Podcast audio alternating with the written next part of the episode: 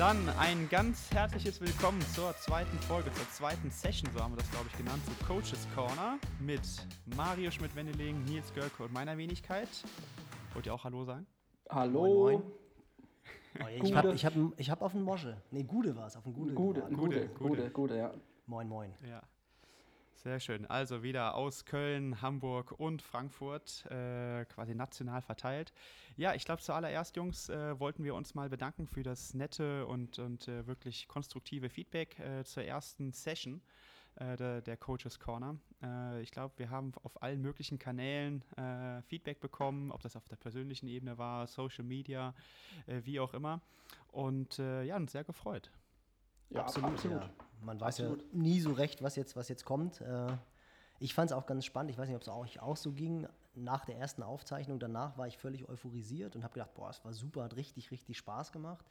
Und dann am Abend habe ich gedacht, boah, war das jetzt vielleicht ein bisschen langweilig und was haben wir da eigentlich gebabbelt die ganze Zeit? Aber als dann äh, schon die ersten WhatsAppen kamen, da war ich dann doch beruhigt und äh, ja, vielen Dank an dieser Stelle. Ja, schli ja, schließe ich mich an. Also das war großartig, hat Spaß gemacht und ähm, ich glaube, jetzt haben wir uns selbst das eigene Grab geschaufelt, weil die Messlatte jetzt ein bisschen höher liegt, als, als wir ah. vielleicht wollen. Keine Ahnung. Aber aus, äh, mit Druck oder aus Druck wird ja, oder mittels Druck wird ja aus einem Stück Kohle Diamant. Also von daher, gucken wir mal. Ja, die Hoffnung stirbt zuletzt bei uns, ne? Genau. Ja. ja, also auch die, so auch die persönlichen Nachrichten, ähm, auch von, von Trainern, die im letzten Podcast vorkamen, die sich bedankt haben, war ja für uns auch irgendwie schön, dass auch wirklich, äh, ja, äh, gestandene Trainer sich den Podcast anhören und äh, das auch durchaus wahrnehmen, was hier abläuft. Und äh, ja, war cool. Und genau, wir wollen auf dem Niveau natürlich weitermachen. Und ich äh, glaube, am Ende der letzten Folge haben wir so ein bisschen einen Ausblick. Gerade Nils, du warst es, der das Thema so aufgeworfen hat. Äh, Trainingsgruppe versus Individuum oder wie wichtig ist eigentlich die Gruppe? Willst du da nochmal einleiten und äh, die Relevanz des Themas darstellen? Genau, ja, es war ja so ein klein bisschen, äh, was wir vorher auch schon besprochen hatten, was für Themen könnte man aufnehmen. Und ich finde es ja immer ganz spannend, zu sehen, wie die Weltspitze trainiert, dann auch versus quasi den Altersklassenathleten. Das war auch so ein bisschen einer der Gründe, als ich mich selbstständig gemacht habe, dass ich gedacht habe, eigentlich müsste man versuchen, auch diese Profistruktur, wo ja einfach bestehende Trainingsgruppen sind, gerade in Australien ist es ja ganz viel, mittlerweile auch in Europa oder international, und das auch auf die Amateurebene zu, zu ziehen und einfach versuchen, die Leute, die eh schon in einer Stadt sind, zusammenzubringen und dann vielleicht auch ja, bundesweit. Und äh, das finde ich eigentlich ein ganz spannendes Thema, weil man ja doch sehr viele Pros hat, finde ich zumindest. Bin gespannt, wie ihr das seht. Aber natürlich ein paar auch Kontras, wo dann wahrscheinlich der Schmidt-Wending sagen würde, ich habe sie gerichtet, die Jungs und Mädels. Äh, wo wir wahrscheinlich auch darauf eingehen können, finde ich ein spannendes Thema. Äh, geschlechterspezifisch können Männer genauso gut zusammen trainieren wie Frauen oder Frauen genauso gut wie Männer, wo ich auch krasse Unterschied finde. Also ich finde es einfach ein spannendes Thema, weil Triathlon ja schon eine sehr egomanische Sportart ist, aber irgendwie in der Gruppe das Training ja doch viel mehr Spaß macht und auch äh, Potenziale rausholen kann, bin ich der Meinung. Ja, ja, das ist auf jeden Fall ein spannendes Thema. Ich habe da auch lange drüber, drüber nachgedacht. wenn man sich so die großen Gruppen anguckt, mit, oder erfolgreichen Gruppen anguckt, mit ähm, Brad Sutton, äh, Joel Filial, ähm, aber auch äh, kleinere Gruppen, die sind schon alle irgendwo erfolgreich. Ich glaube, dass da viel Potenzial brach liegt, weil man sich gegenseitig befruchten kann. Aber es steht und fällt ganz klar mit der, ich nenne es mal Kultur innerhalb der Gruppe. Also wenn da ein, ein sehr Testosteron geschwängertes äh, Umfeld da ist, wo jeder versucht, dem anderen permanent im Training einen drüber zu geben, dann glaube ich, äh, kann es auch in die falsche Richtung gehen. Also da ist derjenige, der die Gruppe führt, mit Sicherheit auch sehr gefragt, dass eben das halbwegs im Rahmen bleibt und nicht jedes äh, Training ausartet und ausufert in, in Form von Wettkampf, dann, dann kann das funktionieren. Ich glaube trotz allem, dass es im Kurzdistanzbereich eher funktioniert als im Langdistanzbereich, ähm, weil ich da einfach größere Unterschiede im, im Training sehe, was, was so Volumina angeht zum Beispiel. Ähm, und da würde ich es vielleicht eher, ich sag mal, nach dem Prinzip der, des, des Swingens behalten. Also alles kann, nichts muss, so nach dem Prinzip, sondern dass man sich da einfach mehrere, mehrere äh, Trainingspartner sucht und jetzt keine fixe Struktur hat. Das ist so die Erfahrung, die ich gemacht habe, dass man eben nicht jeden Tag mit den gleichen Partnern trainiert, sondern sich dann so ein bisschen seine Partner gemäß des jeweiligen Trainingsprogramms äh, dann auch äh, aussuchen kann und eben keine, keine ganz fixe Struktur hat. Das ist so die Erfahrung, die ich gemacht habe. Beim Schwimmen, glaube ich, ist es, sind wir uns einig, da profitiert jeder von jedem. Also Schwimmen ist ganz klar Gruppentraining, finde ich. Ähm, aber gerade beim Radfahren, Laufen, da muss man schon ein bisschen aufpassen. Ja, definitiv. Ich glaube, ähm, das, äh, ich habe eigentlich gedacht, dass jetzt kommt, äh, ansonsten richten sich die Athleten selber, ja. dass, der dass, der Trainer da aus der Verantwortung ist. Äh, ja, ich hätte gedacht, dass wir vielleicht auch, weil ähm, es gab auch immer wieder Fragen äh, Richtung Jugendtraining, dass wir vielleicht mal so ein bisschen im Nachwuchs beginnen, weil ich finde, da ist ja so ein bisschen der Trend auch mittlerweile, dass irgendwie der 14-Jährige oder die 15-Jährige mittlerweile einen Personal Trainer hat. Ähm, da finde ich, kann man durchaus darauf hinweisen, äh, dass da die Trainingsgruppe eigentlich fast alternativlos ist. Jetzt, Absolut. jetzt mag es.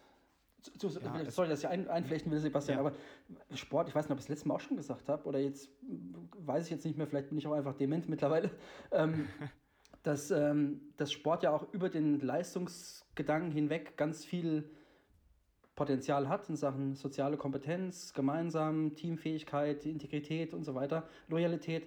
Das sind ja alles Faktoren, die so eine Trainingsgruppe mit sich bringen oder auch das gemeinsame Sporttreiben mit sich bringen. Und das kommt halt heutzutage, wie ich finde, echt viel, viel, viel zu kurz. Und auch gerade, was du gesagt hast, Anfänger oder, oder Jugendliche, die brauchen keinen individuellen Trainingsplan, sondern die brauchen einfach eine Gruppe, dass sie innerhalb der Gruppe reifen und, und nicht unbedingt äh, schon ein ausgeklügeltes individuelles Trainingsprogramm, sondern halt eben, die müssen die Basics lernen. Und das genau.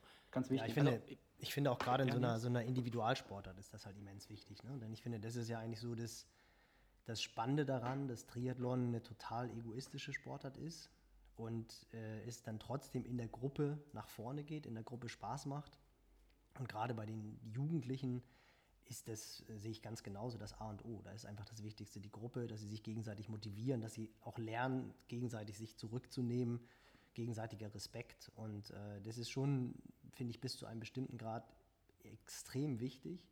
Was ich aber auch ganz spannend finde, ist, gerade wenn du dir die Nachwuchsathleten anguckst, die dann irgendwie Anfang 20 sind, wie unselbstständig die dann aber auch sind, wenn es darum geht, du gibst denen irgendwie ein Programm und die wissen gar nicht, was los ist. Also du schreibst den Schwimmprogramm auf mhm. und die können dieses Schwimmprogramm gar nicht alleine, äh, alleine schwimmen, weil die noch nie in ihrem Leben ohne Trainer am Beckenrand geschwommen sind. Also das finde ich dann auch immer einen ganz spannenden Aspekt, aber in der Jugend und im, im Kindesalter definitiv. Ja, ich glaube, das hat natürlich etwas damit zu tun, wie sie trainiert worden sind. Also, dass man wirklich das, äh, dass man die ähm, Athleten und Athletinnen irgendwie auch dahin erzieht, dass sie irgendwie ja, mündig sind, eigenverantwortlich und halt auch coacht und nicht nur einen Trainingsplan an den Beckenrand zum Beispiel äh, hängt. Ich glaube, das ist im Schwimmen teilweise auch ein bisschen noch ein bisschen krasser ausgebildet als im Triathlon, ja. weil da ist der Trainer ja meistens irgendwie so ein bisschen der, der, der was haben wir letztes gesagt, der Diktator äh, war es, glaube ich, ne? äh, Patriarch. Ähm, also von daher glaube ich, dass es einfach total wichtig ist, da auch noch eine weitere Komponente mit einfließen zu lassen, die, die du auch eben genannt hast, Mario, unter anderem auch. Ähm, und ich glaube halt, und das hast du eben auch gesagt, Mario, ich glaube, dass die Auswahl der Athleten für die Gruppe super entscheidend ist.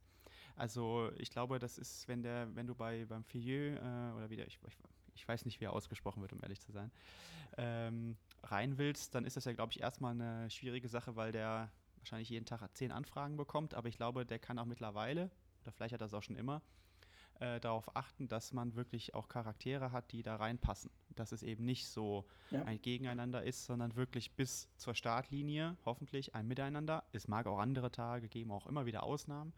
Aber ich glaube, das ist das alles Entscheidende, weil ähm, ansonsten ja, brennt halt auch so eine Gruppendynamik irgendwann ganz schnell irgendwie aus. Und äh, dann hast du da nur noch so ein kon leeres Konstrukt oder so eine leere Hülle. Und äh, ich glaube, das ist auch damals, wir haben ja letztes Mal viel über die DTU in der Vergangenheit gesprochen und ich nehme die DTU ja erst so seit 2006 wahr, aber da gab es damals diese, vom Trimark, diese Road to Beijing, diese Daniel Unger ähm, mhm. äh, Doku. Die fand ich mega cool. Ähm, das war auch wie damals so weit vor seiner Zeit. Sowas gab es eigentlich nicht, gerade im deutschsprachigen Raum.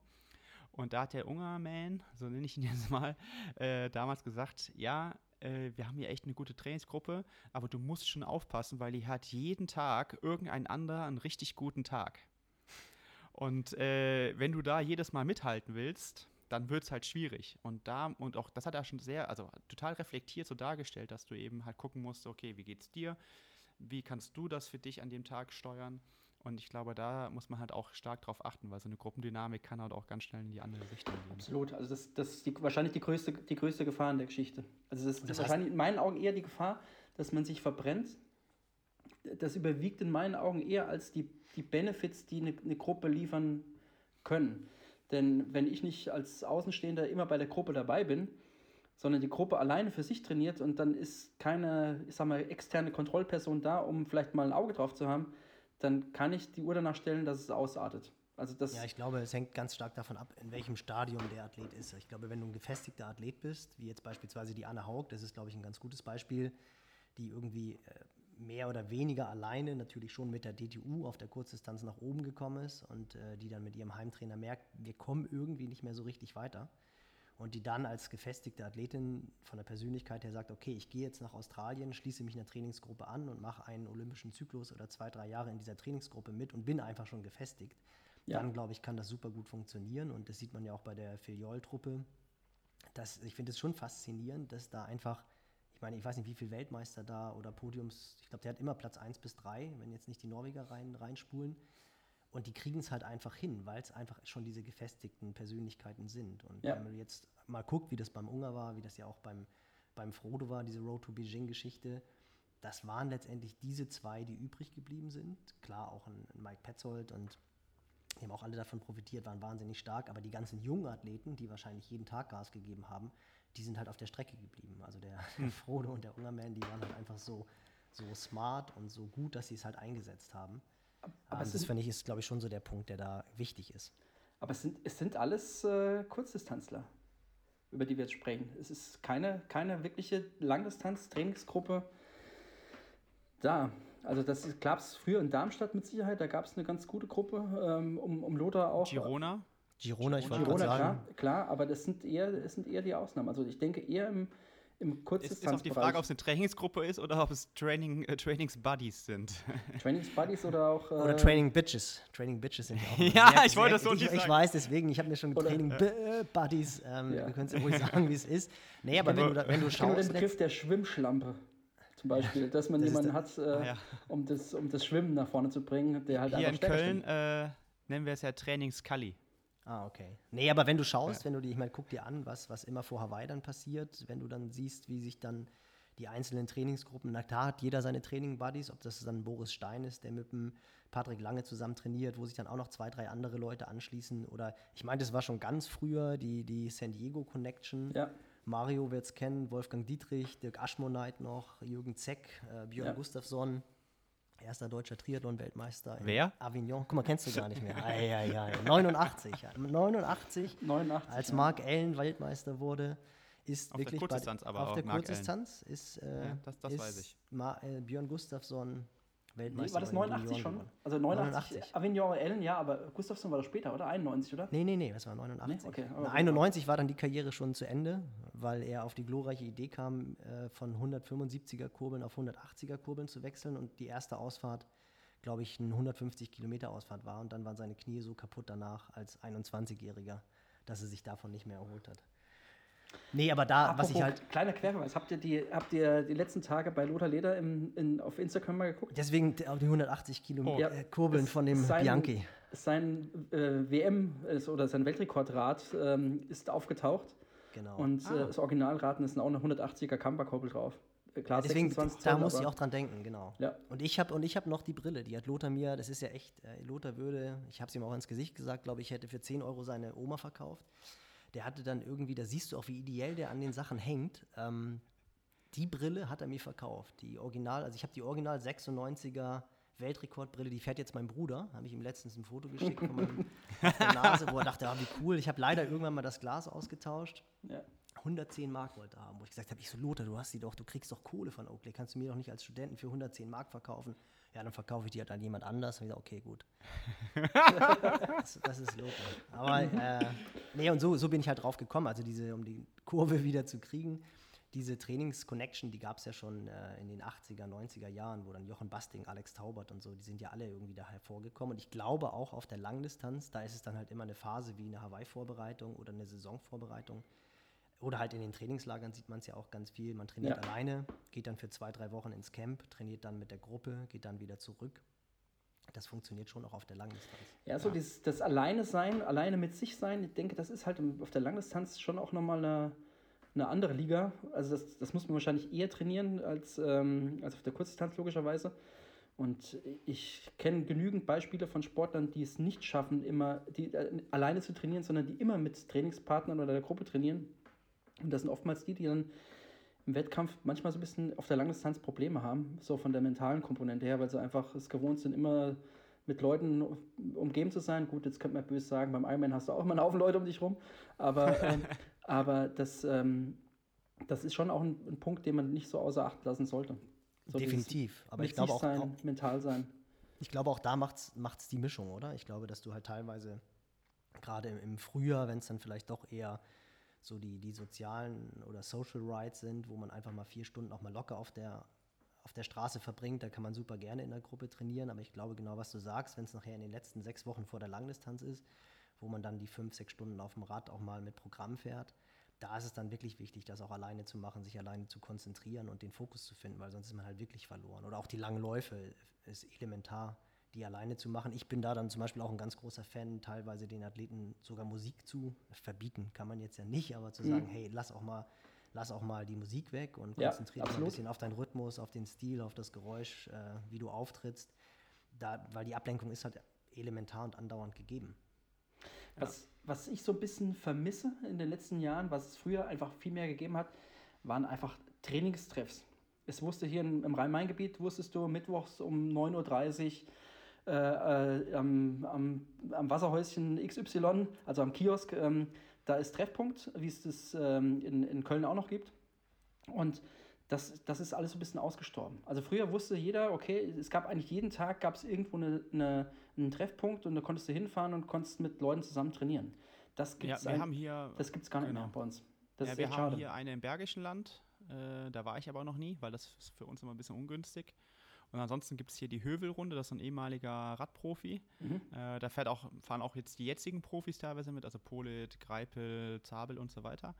Ähm, gut, ähm, ja, war ich jetzt auch in meinem Leben noch nicht so häufig, aber das geht irgendwie schon. Ansonsten hast du völlig recht, aber das liegt ja wahrscheinlich auch daran, dass die meisten Leute mittlerweile auch individuelle Pläne haben äh, und sich vielleicht auch eher noch mal in kleinen Gruppen irgendwie verabreden.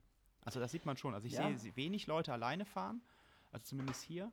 Äh, aber irgendwie alle haben sich nochmal separat getroffen. Ne? Und das ist auch irgendwie schwierig. Also ich habe das auch schon mehrfach versucht, hier mal zu sagen, so komm, wir machen jetzt einfach immer mal, weiß ich nicht, dienstags, also damals, als wir noch studiert haben oder als es irgendwie noch zeitlich ging, um, weiß ich nicht, 11 Uhr machen wir Track Tuesday.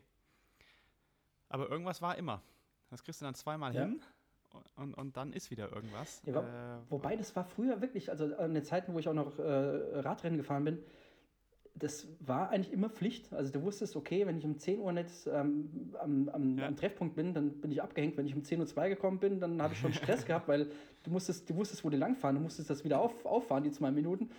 Ähm, und das, das hat schon einfach immer echt, echt Laune gemacht und daraus ist viel entwickelt oder viel, viel entstanden. Also dann haben wirklich, äh, das sind wirklich, wirklich gute Rennfahrer draußen standen und, äh, und dieses Gemeinsame, das, das gibt es irgendwie nicht mehr. Warum auch immer.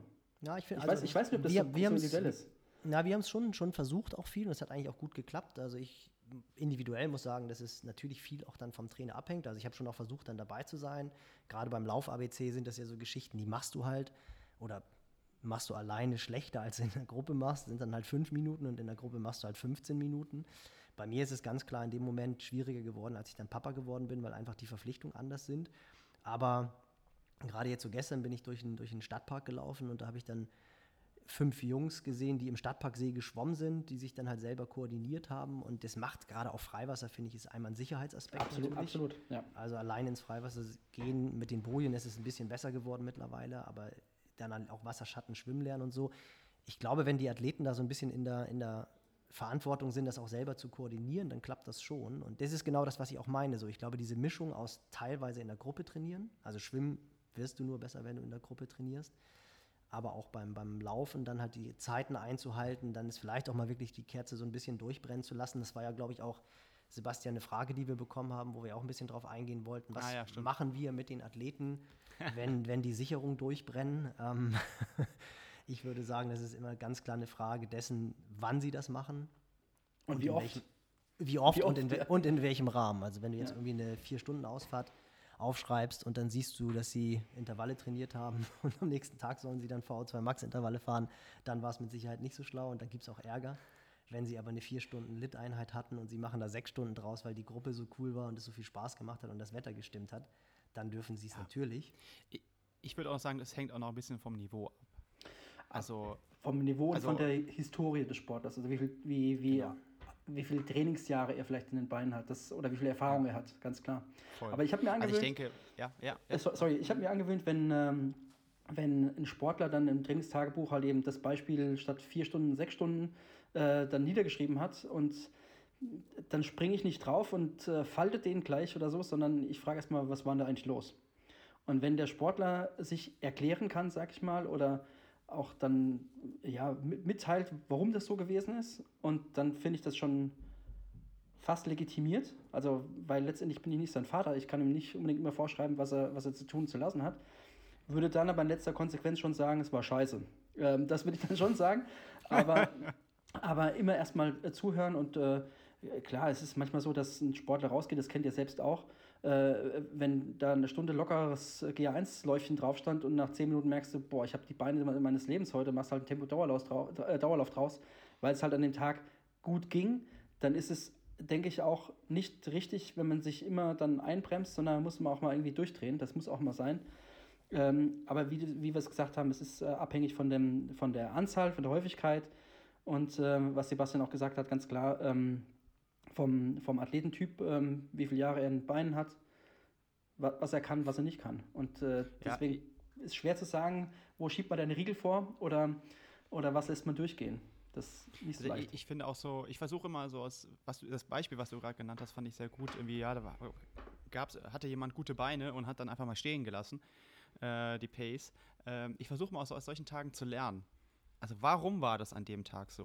Was genau. haben wir vorher gemacht und kann man das irgendwie erklären? Also es gibt auch Tage, da kannst du das überhaupt nicht erklären. Ähm, aber es gibt halt schon so Auffälligkeiten, wenn man so ein bisschen die Füße, wenn man ein paar Diagnostikdaten hat und dann weiß, okay, da hat jemand mit einer hohen Dichte gearbeitet und wahrscheinlich ist an dem Tag einfach mal, war vielleicht sogar schon ein bisschen vorgetriggert und dann war die Rate mal ein bisschen niedriger ähm, also anaerober Stoffwechsel gehemmt und dann ist nämlich, passt das nämlich sehr, sehr genau. Der, das wäre dann aber auch so gewesen, ich konnte super Tempo Dauerlauf, aber so richtig drüber gehen, wäre hätte ich auch nicht gewollt. Mhm. mhm. Und das, das beobachtet man sehr häufig. Ähm, und dann versuche ich immer, okay, also das ist ja schön, vielleicht kann man das das nächste Mal auch noch vielleicht dann besser nutzen.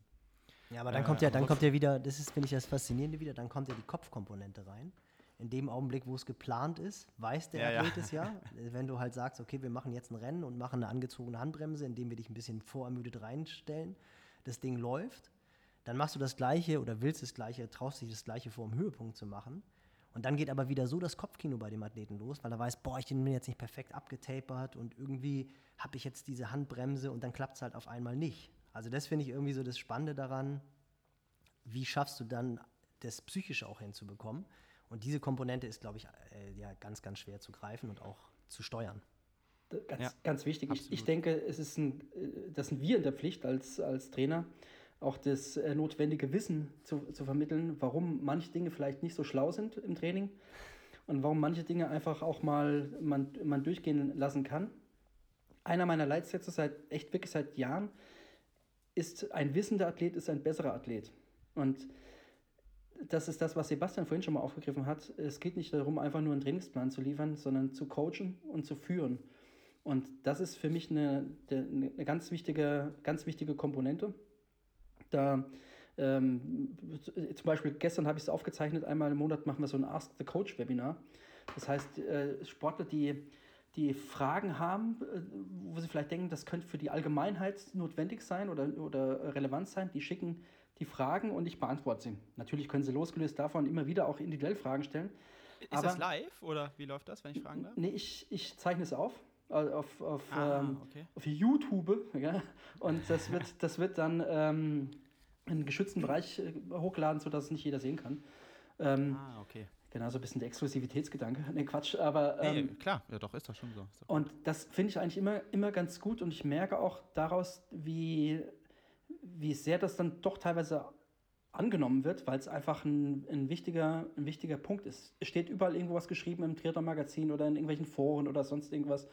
Oder Triathlon Cologne macht ein Video und dann kriege ich auch Fragen dazu. Wie siehst denn du das eigentlich? Ehrlich? Ja, wirklich. Ah, okay. Und was gut ist. Also ich finde das Format echt gut. Ihr macht es super. Ihr vermittelt den, den, den, das Wissen gut, aber es gibt trotzdem immer wieder Rückfragen auch dazu. Ja, das ist immer ganz witzig. Das, da, das weiß ich. da kommt dann, kommt dann der zwölf, nee, was war das, sechs, zwölf Wochen äh, Radplan raus und dann hast du Athleten, die wirklich gute Wettkämpfe gemacht haben und dann, Nils, wollen wir jetzt nicht mal fünf Hit-Einheiten pro Woche auf dem Rad fahren? Und dann denkst du so, wie kommt die denn darauf? und die kommen dann auch ausgerechnet in, in der Woche. Ähm, wobei ich da ist auch, glaube ich, gibt mir auch recht, dann hast du halt auch so die Athleten, die dir echt graue Haare bereiten. Das hatten wir beim letzten Mal auch. Brauchen wir auch nicht breit zu treten. Aber du erzählst ihnen das hundertmal und trotzdem ändert es einfach nichts. So, ja, und, und die, ich die, glaube, du hast auch, du hast auch viele Athleten, jetzt natürlich nicht im, im Profibereich, aber im Amateurbereich, die halt einfach so hart arbeiten und die trainieren dann ihre acht bis zehn Stunden pro Woche, die wollen gar nicht mehr drüber nachdenken, warum sie was machen. Weißt du, die wollen ihren Plan, die wollen den morgens vor der Arbeit von, von sechs bis sieben, Absolut. halb acht abarbeiten. Und denen ist es letztendlich völlig egal, weil die haben einfach wirklich nicht die Kapazität, darüber nachzudenken. Warum mache ich jetzt was nüchtern? Warum mache ich jetzt was Intensives? Warum darf ich nicht über den und den Bereich gehen? Und denen erläuterst du das dann irgendwann mal und die verstehen das. Also meistens sind das ja doch auch Leute, die einen relativ hohen Intellekt haben. Die verstehen das auch. Aber die interessiert das in letzter Konsequenz gar nicht. Die wollen mhm. nur am Tag X in Form sein und wenn sie das dann schaffen, sind sie happy. Ja.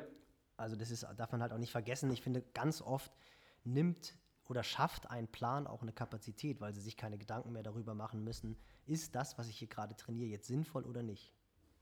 Ja, und da, da finde ich auch, dass die, die Dauer äh, oder der, wie soll man sagen, das Vorschreiben, des, also terminlich Vorschreiben des Plans auch schon äh, entlasten kann.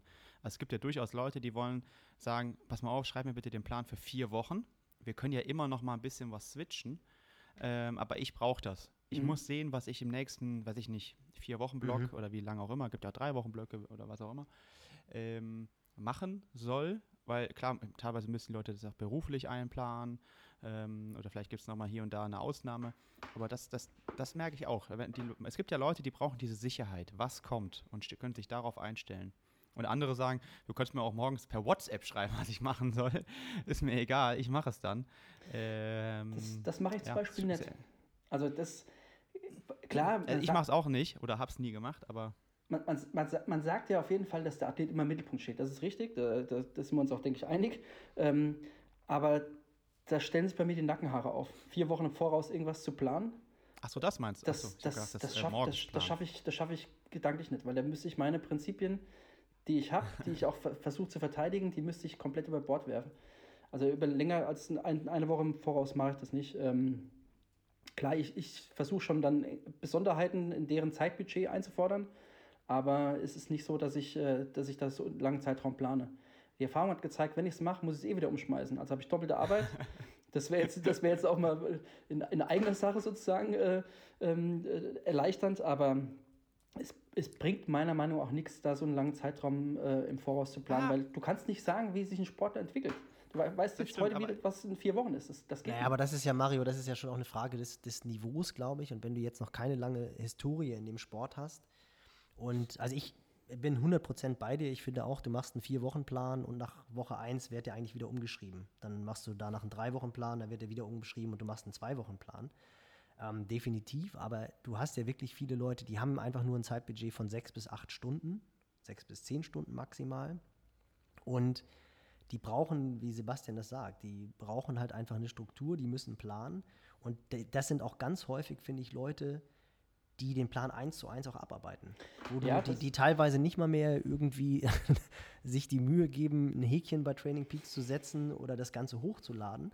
Äh, und dann fragst du dann mal vorsichtig nach, nach der Woche, du, alles ist rot, hast du jetzt überhaupt trainiert? Bist du krank? Bist du irgendwo im Ausland fest? Also irgendwie Auslandseinsatz, konntest nicht arbeiten.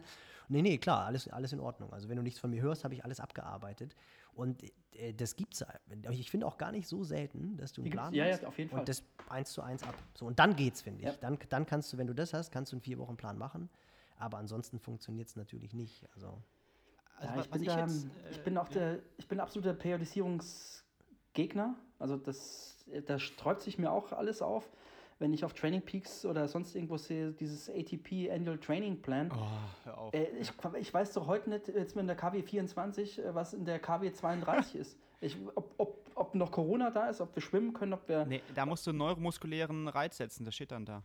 Ja, und ganz ehrlich, das, das, das hat nichts mit Training zu tun. Das, das Nee. ist. Aber hatten wir Das doch auch also perfekte, perfekte Überleitung, Sebastian, zur Aber wa- warte, Frage, ich- wie, ich- wir, ich- wie wir die Tools einsetzen, oder? Kam das ja, nicht aber ich, ja, aber ich wollte noch zwei Punkte dazu sagen. Äh, erster Punkt ist, ich habe äh, die Tage vom, ah, wie heißt das jetzt nochmal? Pro, Tri wie heißt diese Vereinigung? PTO. PTO. PTO. So, und da hat die Interview, Till Schenk ein Interview mit äh, Alistair Brownlee ähm, Mhm. gemacht. Und ähm, ich habe mich eine Zeit lang echt viel mit dem Training, also als das die besten Triathleten der Welt waren, die beiden, habe ich mich halt viel mit dem Training beschäftigt und habe versucht damals herauszufinden, als es noch nicht so einfach war, was die denn machen. Und äh, fand ich ganz interessant. Äh, also ich habe die dann, keine Ahnung, ich habe dann ja immer überall geguckt, wa- Interview hier, Interview da, vom Trainer, von ihm. Ich habe sie jedes Jahr in St. Moritz gesehen ähm, und habe das dann immer verglichen. Und es war wirklich so. Ich habe das auch schon mal in einem Video gesagt. Die haben, und hat er jetzt bestätigt, eigentlich ein paar Jahre danach gesucht, was ist im Grunde die beste Wochenstruktur. Das beste Wochensetup, wenn man so will, was sie im Grunde immer wieder äh, wiederholen können. Fand ich einen ganz, interessante, äh, ganz interessanten Ansatz und äh, das habe ich, oder sage ich auch immer wieder Leuten, äh, also man kann natürlich immer über Individualität und Anpassung sprechen, das sind für mich aber die, die kleinen Schrauben. Ähm, für mich geht es auch eigentlich immer nur darum, was kannst du, und dann kommst du nämlich auch zu dieser Kontinuität. Ich glaube, das ist das Geheimnis zur Kontinuität. Wenn du ein Wochensetup gefunden hast, also wenn du sagst, ich gehe montags, freitags, habe ich Vereinsschwimmen. So, gesetzte Zeiten. Ähm, und dann baue ich alles andere irgendwie dann darum, also weil Vereinszeiten kann man ja leider nicht irgendwie dann verschieben individuell. Und äh, wenn man dieses Wochensetup gefunden hat, äh, dann verändert man meiner Meinung nach, oder es ist halt deutlich leichter dann auch für beide Seiten, weil man dann halt viel besser testen kann, was wie sich ausgewirkt hat. Mhm. Äh, ver verändert man dann vielleicht eine Reihenfolge, also man läuft morgens, fährt abends Fahrrad oder umgekehrt. Äh, hängt ja auch mal so ein bisschen von zeitlichen Umfang ab. Und ähm, kann das dann aber fortführen. Und ähm, das habe ich zumindest immer versucht. Und das, ja, also deswegen, ich bin auch gar nicht so der große Periodisierungsfan, sondern eigentlich der In, Day Out mit Entlastungswochen versuchen, ein Setup langfristig umzusetzen. Ähm, Finde ich ganz interessant. Und das hat es halt manchmal für mich auch leichter gemacht. Das war nämlich ganz spannend, als Leute vier Wochen, nach vier Wochen gefragt haben, weil ich dann eigentlich so einen ganz klaren Aufbau für mich im Kopf hatte. Klar muss ich ja nochmal Sachen anpassen. Und, und das habe ich glaube ich beim letzten Mal auch schon gesagt oder habe es auch schon mal irgendwo anders gesagt, es war erschreckend für mich persönlich und auch für den Dan damals, wie gut diese äh, Zwölf-Wochen-Pläne funktionieren. Weil äh, die Leute ja echt gesagt haben, ja, das war krass, ich habe mich entwickelt und so weiter. Und ich habe gedacht, das kann nicht funktionieren.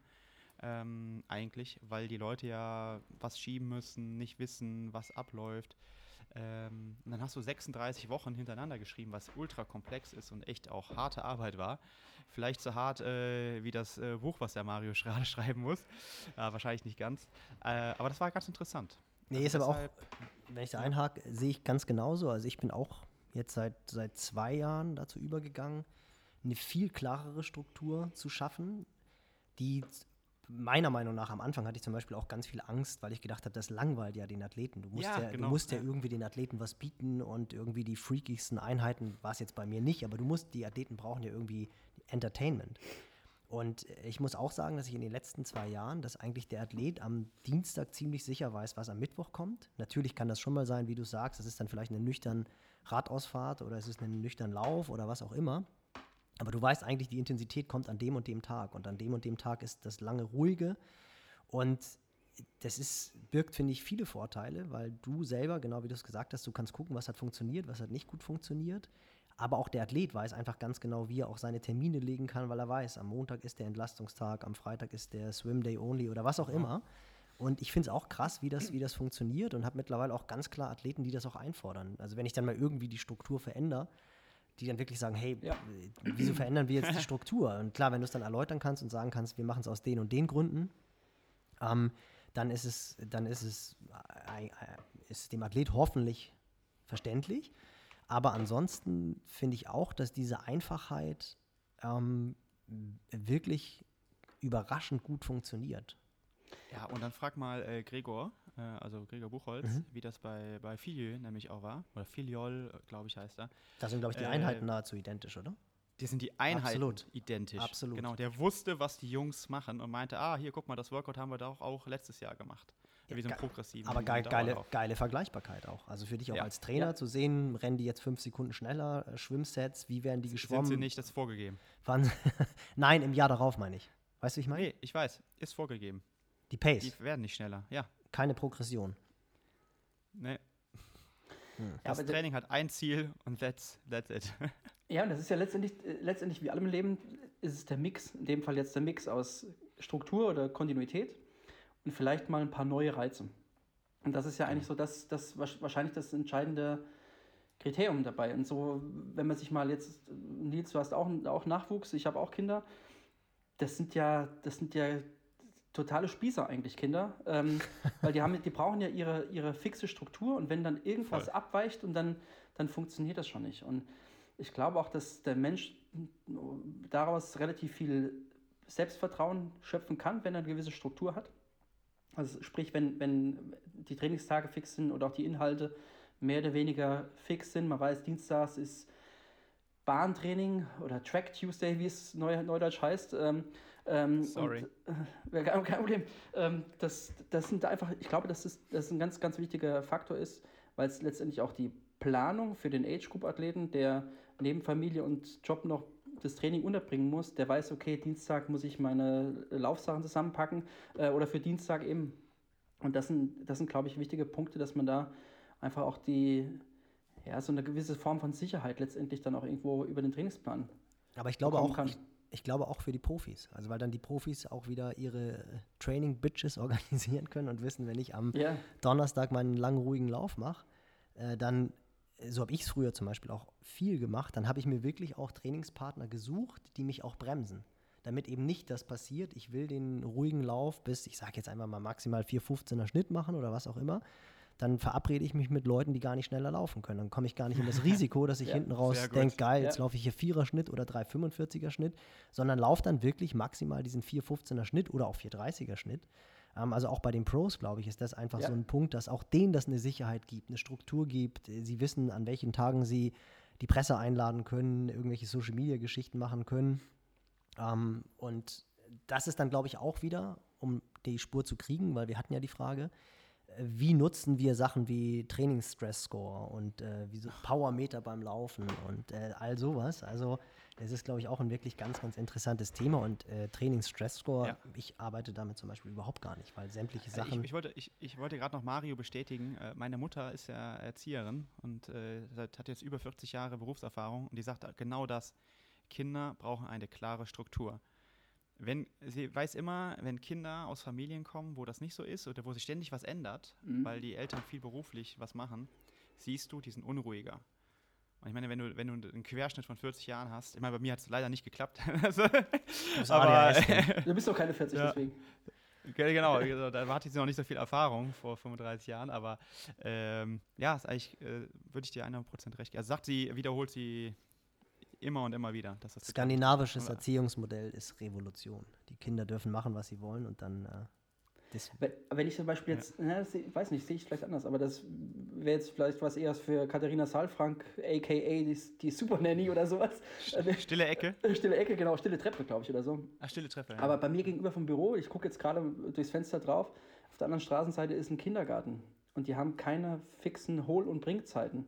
Das Ach geht den Scheiße. ganzen Tag zu wie im Taubenschlag. Und für Kinder, glaube ich, ist es nicht, nicht gut, wenn, Nicht gut. wenn da so viel Unruhe drin ist. Und ich glaube, das zieht sich dann auch weiter äh, durch die älteren Altersstrukturen. Ähm, ich ja, glaube, dieser das. Podcast hat einen Mehrgewinn, auch für Familien hier. Merkt ihr das? Ja, vor allem, Ja. wenn, ich um, wenn, ich um, wenn ich um 8 Uhr, äh, 8, um 20 Uhr ins Schwimmtraining will, dann muss ich ja vorher schon mein, mein Abendessen mit den Kids beendet haben. Da kann ich nicht erst um 19.30 Uhr essen und dann, das, dann bricht das Ja, ganze ja, System das zusammen. Deswegen muss um 18.30 Uhr Abendessen sein, damit ich um 19.30 Uhr los kann zum Schwimmen. Harter Cut. Mario, Ja. du bist der Gadget-Guy. Sag mal was dazu. Ich Mr. bin, Excel. ich, Mr. Ich, Excel. ich bin kein Gadget-Guy. Ich bin ein Excel-Nerd. Ja, Doch, du hast jedes Gadget, was man haben kann. Nee, das würde ich nicht sagen. Also ich Kommt mir so vor. Kommt mir so vor. Ich habe ich hab einen Leomo, den nutze ich. Also das, das nutze ich auf jeden Fall. Und äh, äh, ich habe, oder so, doch, du hast vielleicht recht, ich nutze relativ viel. Ich probiere probier relativ viel aus. Du hast ein Gerät zur Natriumkonzentrationsmessung, also hör auf. Ja, Wenn ihr, es jetzt, wenn jetzt sehen würdet, Mario wird gerade so ein bisschen rot. Also so eine gewisse, gewisse Ertapptheit. Gewisse Ertapptheit. Die Haare, die Haare stellen sich auf. Ja, also. Mario, deine, deine drei Minuten. Ja, also ich ich habe relativ viel äh, da rumliegen, aber es ist, ist auch relativ viel, was am Verstauben ist, weil ich einfach dann merke, das, das bringt nichts. Also mal klar, man muss immer mal gucken, dass man vielleicht mal was Neues implementiert und dass man vielleicht mal überlegt, hat es einen gewissen Mehrwert. Ähm, und es gibt einfach Dinge, die, die gut funktionieren, sowohl was die Mess Hardware angeht, sage ich mal, aber auch dann, was äh, an Werten ausge ausgegeben wird. Und es gibt leider auch ganz, ganz, ganz viel Blödsinn. Und ähm, das äh, ein schönes, schönes Zitat von Professor Martin Seel, hier Philosophieprofessor in Frankfurt. Der hat ein schönes Zitat gebracht, das finde das find ich an der Stelle immer ganz gut. Auch die messbare Seite des Selbst ist nur die messbare Seite des Selbst und nicht das Selbst. So, jetzt haben wir Pädagogik und Philosophie abgehakt. Ähm, Ich was brauche ich erstmal damit- eine Pause, da Ja, muss ich genau. sagen. was ich, was ich damit sagen will, ist einfach, dass, dass sich heute auch eher zu Tode gemessen wird ähm, und vor lauter Metriken, die da so im, in, in der Trainingswissenschaft kursieren, dann viele vor lauter Bäumen den Wald nicht mehr sehen.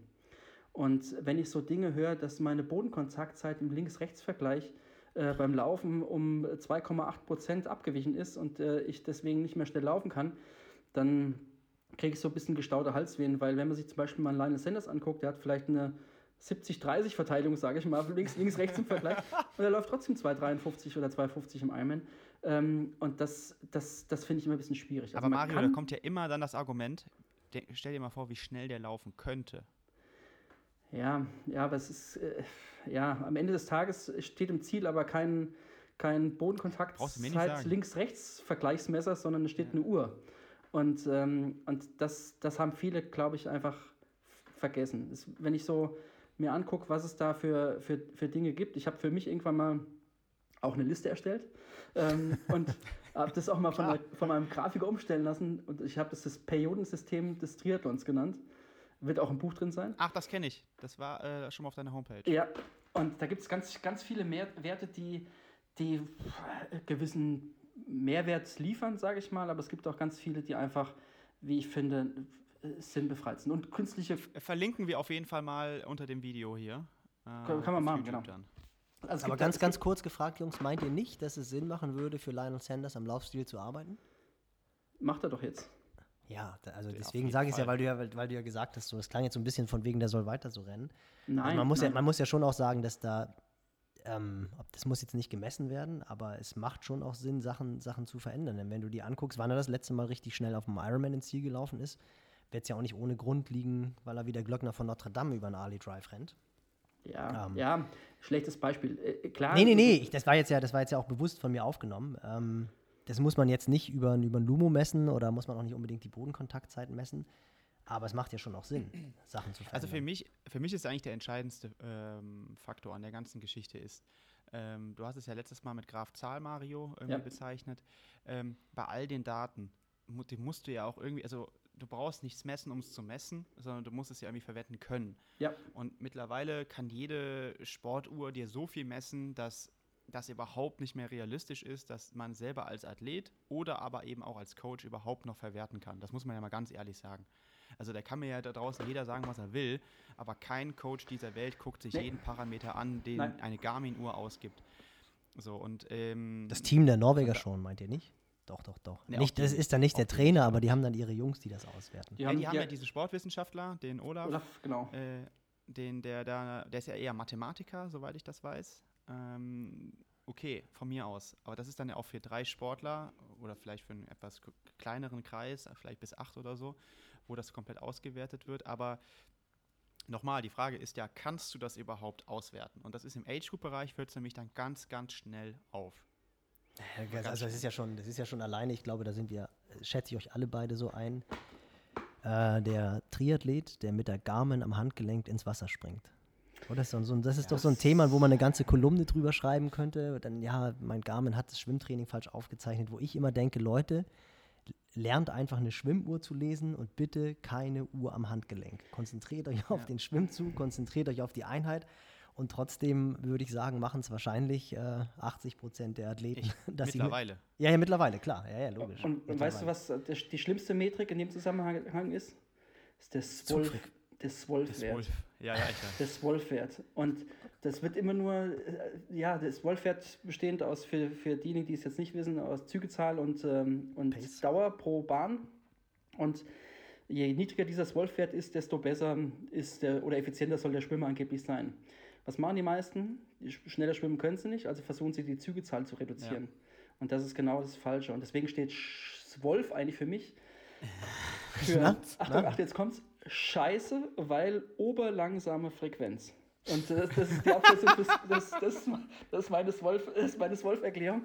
Ähm, und das, äh, da kriege ich wirklich regelrecht äh, Aggression. Ich habe auch schon Leute im Schwimmtraining, im Gruppentraining wirklich aus dem, aus dem Becken geholt, weil, es mir einfach auf den Sender ging. Die sind mehr damit beschäftigt, an den Uhren rumzudrücken, ja. als sich gescheit von der Wand abzustoßen oder mal gescheit anzuschlagen. Ähm, und das ist irgendwie Schwachsinn. Also es gibt an jedem Becken gibt's eine Schwimmeruhr, da guckst du drauf. Äh, und äh, ob du jetzt 42,8 Sekunden oder 43,1 auf, äh, auf 50 geschwommen bist im Training, das hat überhaupt gar keine Relevanz. Das ist doch. Nee. Ja, es ist, es ist absurd. Blödsinn. Also das ist wirklich absurd mittlerweile. Äh, und ich habe mir da mal so Auswertungen angeschaut. Wenn du auf Training Peaks Schwimmauswertungen anguckst, ich weiß nicht, was ihr da seht, aber ich sehe da gar nichts. ja, du also, siehst, du das, siehst mehr als ich. Ich habe schon viele. Ich gucke mir es gar nicht an. Das, das ja, habe ich zu, ganz klar kommuniziert. Ab und zu gucke ich mir ab und zu gucke ich es mir ja an. Äh, so und äh, das ist zum Beispiel auch, oder nächster Punkt ist, also wenn jemand, weiß ich nicht, fünf Kilometer schwimmt und von mir aus eine Stunde 30 Trainingszeit hat, ist das für mich eine Stunde 30 Trainingszeit. Weil im Wasser hast du natürlich auch Thermoregulation, die da wirkt. Aber dann, dann tauchen jetzt dann plötzlich nur noch so, ja, jemand ist fünf Kilometer geschwommen, ist es aber netto in Stunde 8 geschwommen.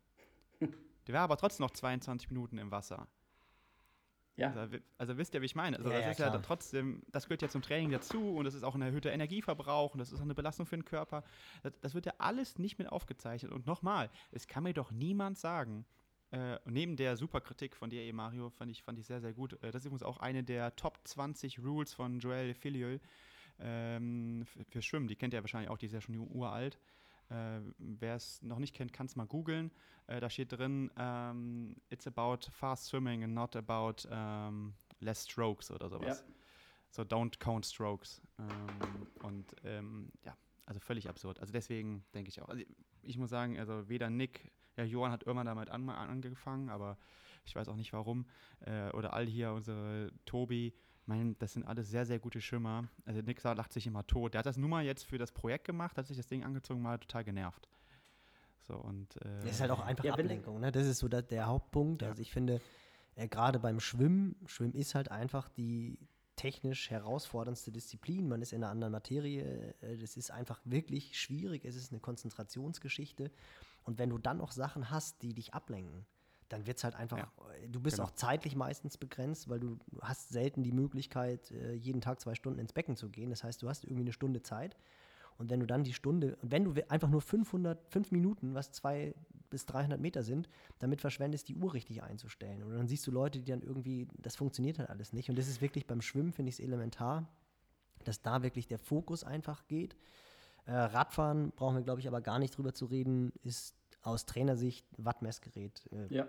geht gar nicht zum, ohne, zum, oder? Zum Schwimmen, ganz kurz, ganz kurz wenn, ja. wenn das äh, Prinzip des Tragens von Garmin oder sonstige Devices am Handgelenk so super wäre, dann frage ich mich, warum das kein Schwimmer macht.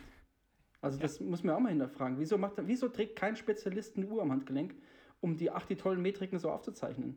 Mhm. Es macht keinen Sinn. Es gibt natürlich Systeme wie so ein Triton-Wear, vielleicht kennt ihr das, so ein Sensor, den man sich unter die Badekappe mhm. so, stecken, ja, ja. stecken kann, der dann auch dann äh, Stroke Length und äh, Frequency ja. und was auch immer äh, ermisst.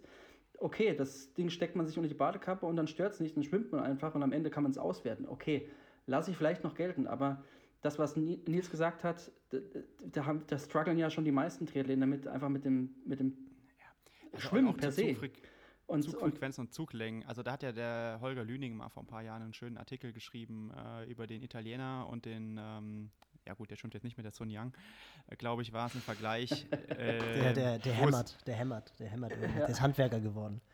Ja, ja, ja, genau, genau. Ah, großartig. Der hat jetzt eine Lehre, macht er jetzt. Ähm, auf jeden Fall, äh, auf jeden Fall hast du da natürlich auch e-, enorme Unterschiede. Und du weißt, also der Punkt ist doch, du weißt doch gar nicht, was jetzt besser ist für dich. So, und finde doch das heraus. Und äh, also auch zum Beispiel in Australien, Nusa, da Nils, du warst da ja auch schon, ey, da fragst du mal so einen Trainer, der, der lacht dich aus.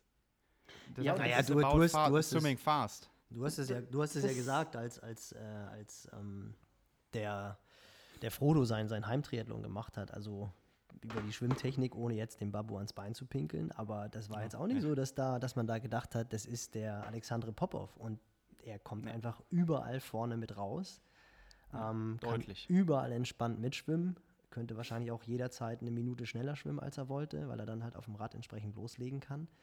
Ähm, das ist halt schon, das ist halt schon faszinierend. Und, Aber und gerade ist Australien ist ja total, total freiwasserorientiert. Also wie, wie die im Schwimmtraining äh, trainieren, das ist schon eine ganz, ganz andere Nummer und das ist auch nicht ohne Grund, warum die alle so schnell schwimmen. Aber das ist ja genau das, was Sebastian gesagt hat, dass, dass jeder rausfinden muss, was für ihn gut ist. Und ja rausfinden, der, rausfühlen, würde ich sogar ja, sagen. Genau, und dann, wenn, wenn ich sage, lass doch mal den ganzen Quatsch weg an, mit den ganzen Mess-Devices und versuch doch mal zu spüren, wie es, wie es, wie es sich anfühlt. Genau.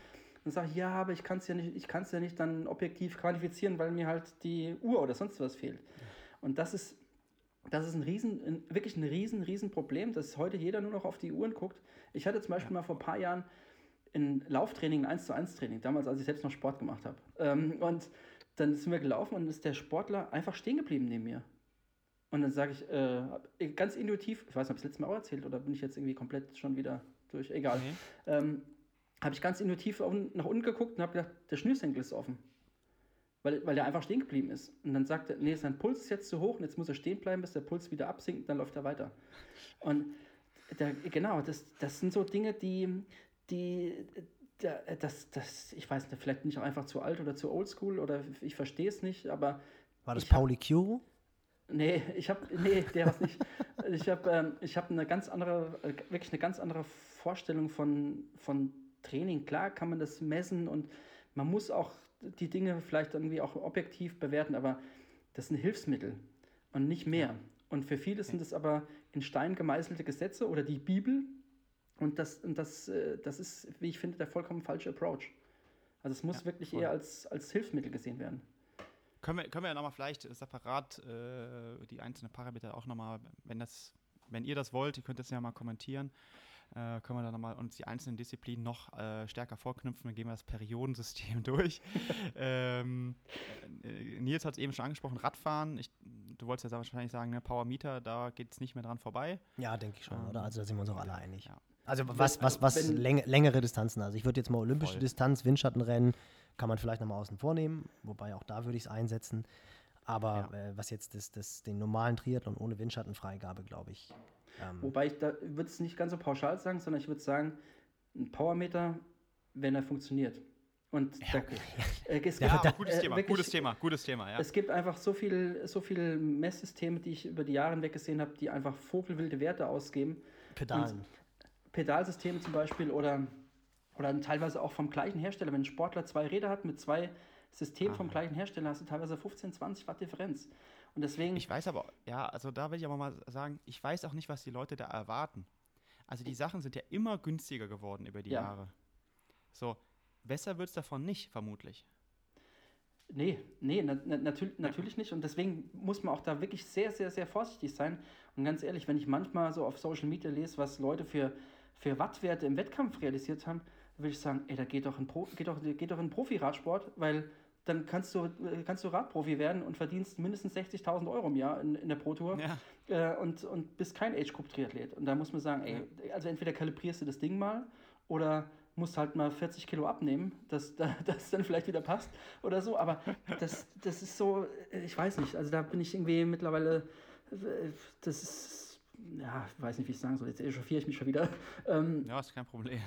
Da, da denke ich immer, das, das, das, kann nicht, das kann nicht sein einfach. Das sind vollkommen ja. falsche Werte. Oder wenn ein Sportler ein Garmin Vector 2 System hat und das nicht mit Drehmoment einbaut, sondern einfach nur den Drehmoment im, ja, ja. im, im, Unterarm eingebaut hat, wie vor ein paar Jahren ein Sportler, der dann auf Hawaii gewesen ist und vollkommen, vollkommen falsche Werte ermittelt bekommen hat, weil er einfach das Ding direkt nach Ankunft in Kona dran ge gebastelt hat und äh, dann kein Pacing, nichts, gar nichts funktioniert hat, weil die Werte halt einfach nicht gestimmt haben. Ja. Und das, ja, das, halt, das, ist, finde ich, das finde ich ist ein ganz, ganz spannendes Thema. Denn ich glaube, wir, dass wir alle drei ähm, die, das Powermeter nutzen fürs Training und dann auch wahrscheinlich im Rennen für Strategien, gerade auf der Langdistanz oder auf der Halbdistanz. Ja. Aber wie geht man damit um, wenn dann eben, was du angesprochen hast, das Körpergefühl nicht harmoniert mit dem, was, was der Powermeter anzeigt? Also das finde ich zum Beispiel ist ein, eine große Herausforderung an Trainer. Und da würde mich mal eure Meinung interessieren und auch gerne die Meinung von, von den Zuhörern. Ähm, du hast Werte, es ist auch einfacher mit den Werten zu arbeiten. Du gibst eine ganz klare Oberkante, sagst, am Berg fährst du nicht her als das. Aber am Wettkampftag zählt dann halt auch ganz extrem das Gefühl. Und das finde mhm. ich dieses, dieses, dieser Oldschool-Approach, den Leuten zu vermitteln, auch auf das Körpergefühl zu hören, jetzt gar nicht unbedingt zu fühlen, sind das jetzt 240 Watt oder sind das jetzt 280 Watt, sondern einfach dem Körpergefühl zu vertrauen. Ja. Also ich habe es eben angesprochen bei der Herzfrequenzmessung. Pauli Kuro war halt äh, Mitte der 90er einer der Finnen, so der erste, ähm, der extrem mit Pulsmesser trainiert hat, war damals so das Gesicht von, von Polar. Und viele sagen halt, wenn der im Ironman Hawaii mal nicht auf den Pulsmesser geachtet hätte, hätte er wahrscheinlich gewonnen. Er ist halt immer an Mark Allen gescheitert. Ähm, so ein bisschen dieser Bumblebee-Modus, dass er mal seinen Fähigkeiten hätte mehr vertrauen müssen als seiner Herzfrequenz. Deswegen hatte ich es halt gesagt. Ähm, weil das war wohl wirklich so, wenn der gesagt hat, ich fahre auf dem Rad nicht über 150 und dann ist es hoch zum Anstieg nach Harvey auf 152 gegangen, hat er rausgenommen. Und das finde ich ist wirklich eine Herausforderung. Wie schaffe ich es, dem Athleten ein Körpergefühl zu vermitteln, dass er rein theoretisch auch den Ironman machen kann, ohne dass er halt, dass der Pulsmesser funktioniert. Ist die Frage, äh, das, Watt, das Wattmessgerät, sorry. Ist, ist die Frage, ob der Einsatz von Messgeräten das fördert oder, oder eher unterbindet? Also ist die, das ist die entscheidende Frage. Also klar, wenn du einen Sportler hast, der immer mit Wattmesssystemen oder mit anderen Devices trainiert, der hat natürlich dann auch Zahlen auf dem Display vor, vor Auge, vom Auge und kann das versuchen, wenn er reflektiert genug ist, das mit seinem Körpergefühl in Einklang zu bringen. Wenn er aber über dieses Reflektiertsein nicht verfügt, weil er einfach vielleicht früher keinen Sport gemacht hat oder einfach ja, seinen Körper nicht richtig spürt, dann hast du, dann hast du jemanden erzogen zum, zu einem Zahlen-Nerd, der halt nichts spürt. Und das ist, glaube ich, die große, die große Frage, wie man das hinbekommen kann. Also ich, ich sage auch immer wieder, Leute, lasst heute mal den, den, die, die ganzen, ganzen Messkram zu Hause. Also zieht mal keine Uhr an, guck auf die Küchenuhr, wann du losläufst und lauf deine Standardrunde und guck, wann du zurückkommst, dass du weißt, wie lange du gelaufen bist und, und gut ist. Ähm, oder aber klebt das Display ab oder steckt die Uhr in die, in die Hosentasche und guckt nicht drauf. Das, ist das sind ja auch eigentlich ja Sachen, die man auch in der Jugend gelernt hat. Also ich erinnere mich da, dass ich viel als Jugendtrainer so gesagt habe, okay, lauf bitte drei Minuten. Und nach drei Minuten bleibt ihr stehen. So, das ist ja auch so eine Sache, mhm. Zeit einschätzen. Ja, und dann ja. bleibt der Erste nach einer Minute stehen und der Letzte nach sechs oder so, ja. Aber, aber das ist der Unterschied, das ist der genau der springende Punkt. Genau. Du sagst, das wollte, darauf wollte ich Jugend, ja gerade. Ja, darauf wollte ich ja gerade hinaus, ja. Und viele, die halt nie in ihrer Jugend Sport gemacht haben, dann aber meinen, sie müssen mit 36 äh, jetzt anfangen, Ironman zu machen, die haben dieses Gefühl nicht. Und das ist ja, das und die musst Problem. du ja auch anders coachen. Das, das, darauf will ich ja gerade hinaus. Also da, da musst du auch anders vorgehen. Und auch diese Leute, wenn sie das Ziel haben, müssen sich auf einen ganz anderen Prozess einlassen. Mhm. So, das sind aber gerade dann die Leute, die total vielleicht zahlenorientiert sind und dann kommst du ganz schnell in so einen blöden Widerspruch oder in so einen Konflikt, dass, es, dass sie nicht können, nicht ohne können oder nicht ohne wollen, weil sie ja denken, man müsste das so machen. Aber sie hindern ihre Entwicklung eigentlich selbst. Und ähm, Nick, äh, nie, ich wollte schon Nick sagen. Äh, Nils, äh, ähm, Nils meinte es ja eben am Renntag. Ähm, ich finde das so und so. Also es gibt ja immer so eine Gruppendynamik und dann dieses Racing kann man ja durchaus auch sehen. Das heißt, ich würde es immer davon abhängig machen, äh, was das Ziel ist. Also wenn es vielleicht jetzt das erste Mal Ironman ist, dann würde ich schon sagen, okay, es gibt eine klare Vorgabe und da geht es nur darum, stabil durchzukommen und so weiter. Aber wenn du einen erfahrenen Athleten hast, dann meine ich auch, dass man da je nachdem, also gerade im Profibereich, auch gewisse Dinge zulassen muss. Weil ich sage jetzt mal so, wenn du dann, ja, weil du halt 20 Watt weniger fährst in HW oder, oder ob es 50 sind, wie, lange, wie viel auch immer, und da deswegen die Gruppe verpasst, dann hat er, war es ja eine tolle Pacing-Strategie, aber du verlierst aufgrund der Gruppendynamik äh, irrsinnig viel und wenn du einmal den Anschluss verloren hast, läufst du jetzt auch im Marathon nicht mehr zu, weil da eben die Abstände auch gar nicht mehr, äh, also die Leistungsabstände gar nicht mehr so groß sind. Also du läufst halt ja mal selten. Bitte? Muss, sorry, dass ich unterbrochen habe, muss, muss, muss klar differenzieren zwischen Profisport und Age-Group-Sport. Absolut. Also, ja. Ja, ja, das ganz ist- klar. Und halt auch auf das Rennen. Also ich glaube zum Beispiel, dass es in Hawaii, und das ist ja auch der Grund, warum da so viele Leute platzen, da ist es halt auch mehr ein Rennen. Und dann gibt es halt Rennen, andere kleine Rennen, wo du halt sehr genau Vorgaben machen kannst, weil der Ja. Sportler zum Beispiel sehr alleine sein wird. Äh, also hat man ja, Paradebeispiel war, Flo Ang hat letztes Jahr Barcelona mega Respekt vor diesem Debüt und auch geile Leistung, gut gecoacht, äh, perfekt gepaced und alles. Also kann man im Nachhinein natürlich jetzt immer schön sagen und war auch so. Ähm, aber der Punkt ist natürlich, äh, das Rennen kriegst du natürlich mit einer stärkeren Konkurrenz vielleicht gar nicht so hin, weil ein anderer einfach sagt, nö, ich, ich, durchbreche mal deinen Plan. Und dann ist es natürlich noch schwieriger, bei der eigenen Pacing-Strategie zu bleiben. Ja, war es im Jahr, im Jahr davor, war es nicht auch Barcelona, wo ähm, der Schwede gewonnen hat? Und, äh, na, wie heißt ich? Ah ja. Vergesse, äh, vergesse Äh, gegen. Franz. Oder Franz Löschke, genau. Und das, Ja. das war ja wirklich ein Rennen. Das finde ich ganz spannend, weil du dieses Beispiel eingebracht hast, weil gerade die Pacing-Strategie, und das siehst du ja auch ganz häufig auf Hawaii, ich glaube, ganz viele der Top-Athleten, um Marius Worte zu sagen, richten sich auf den Ali Drive, weil sie auf den ersten zehn Kilometern viel zu schnell anlaufen.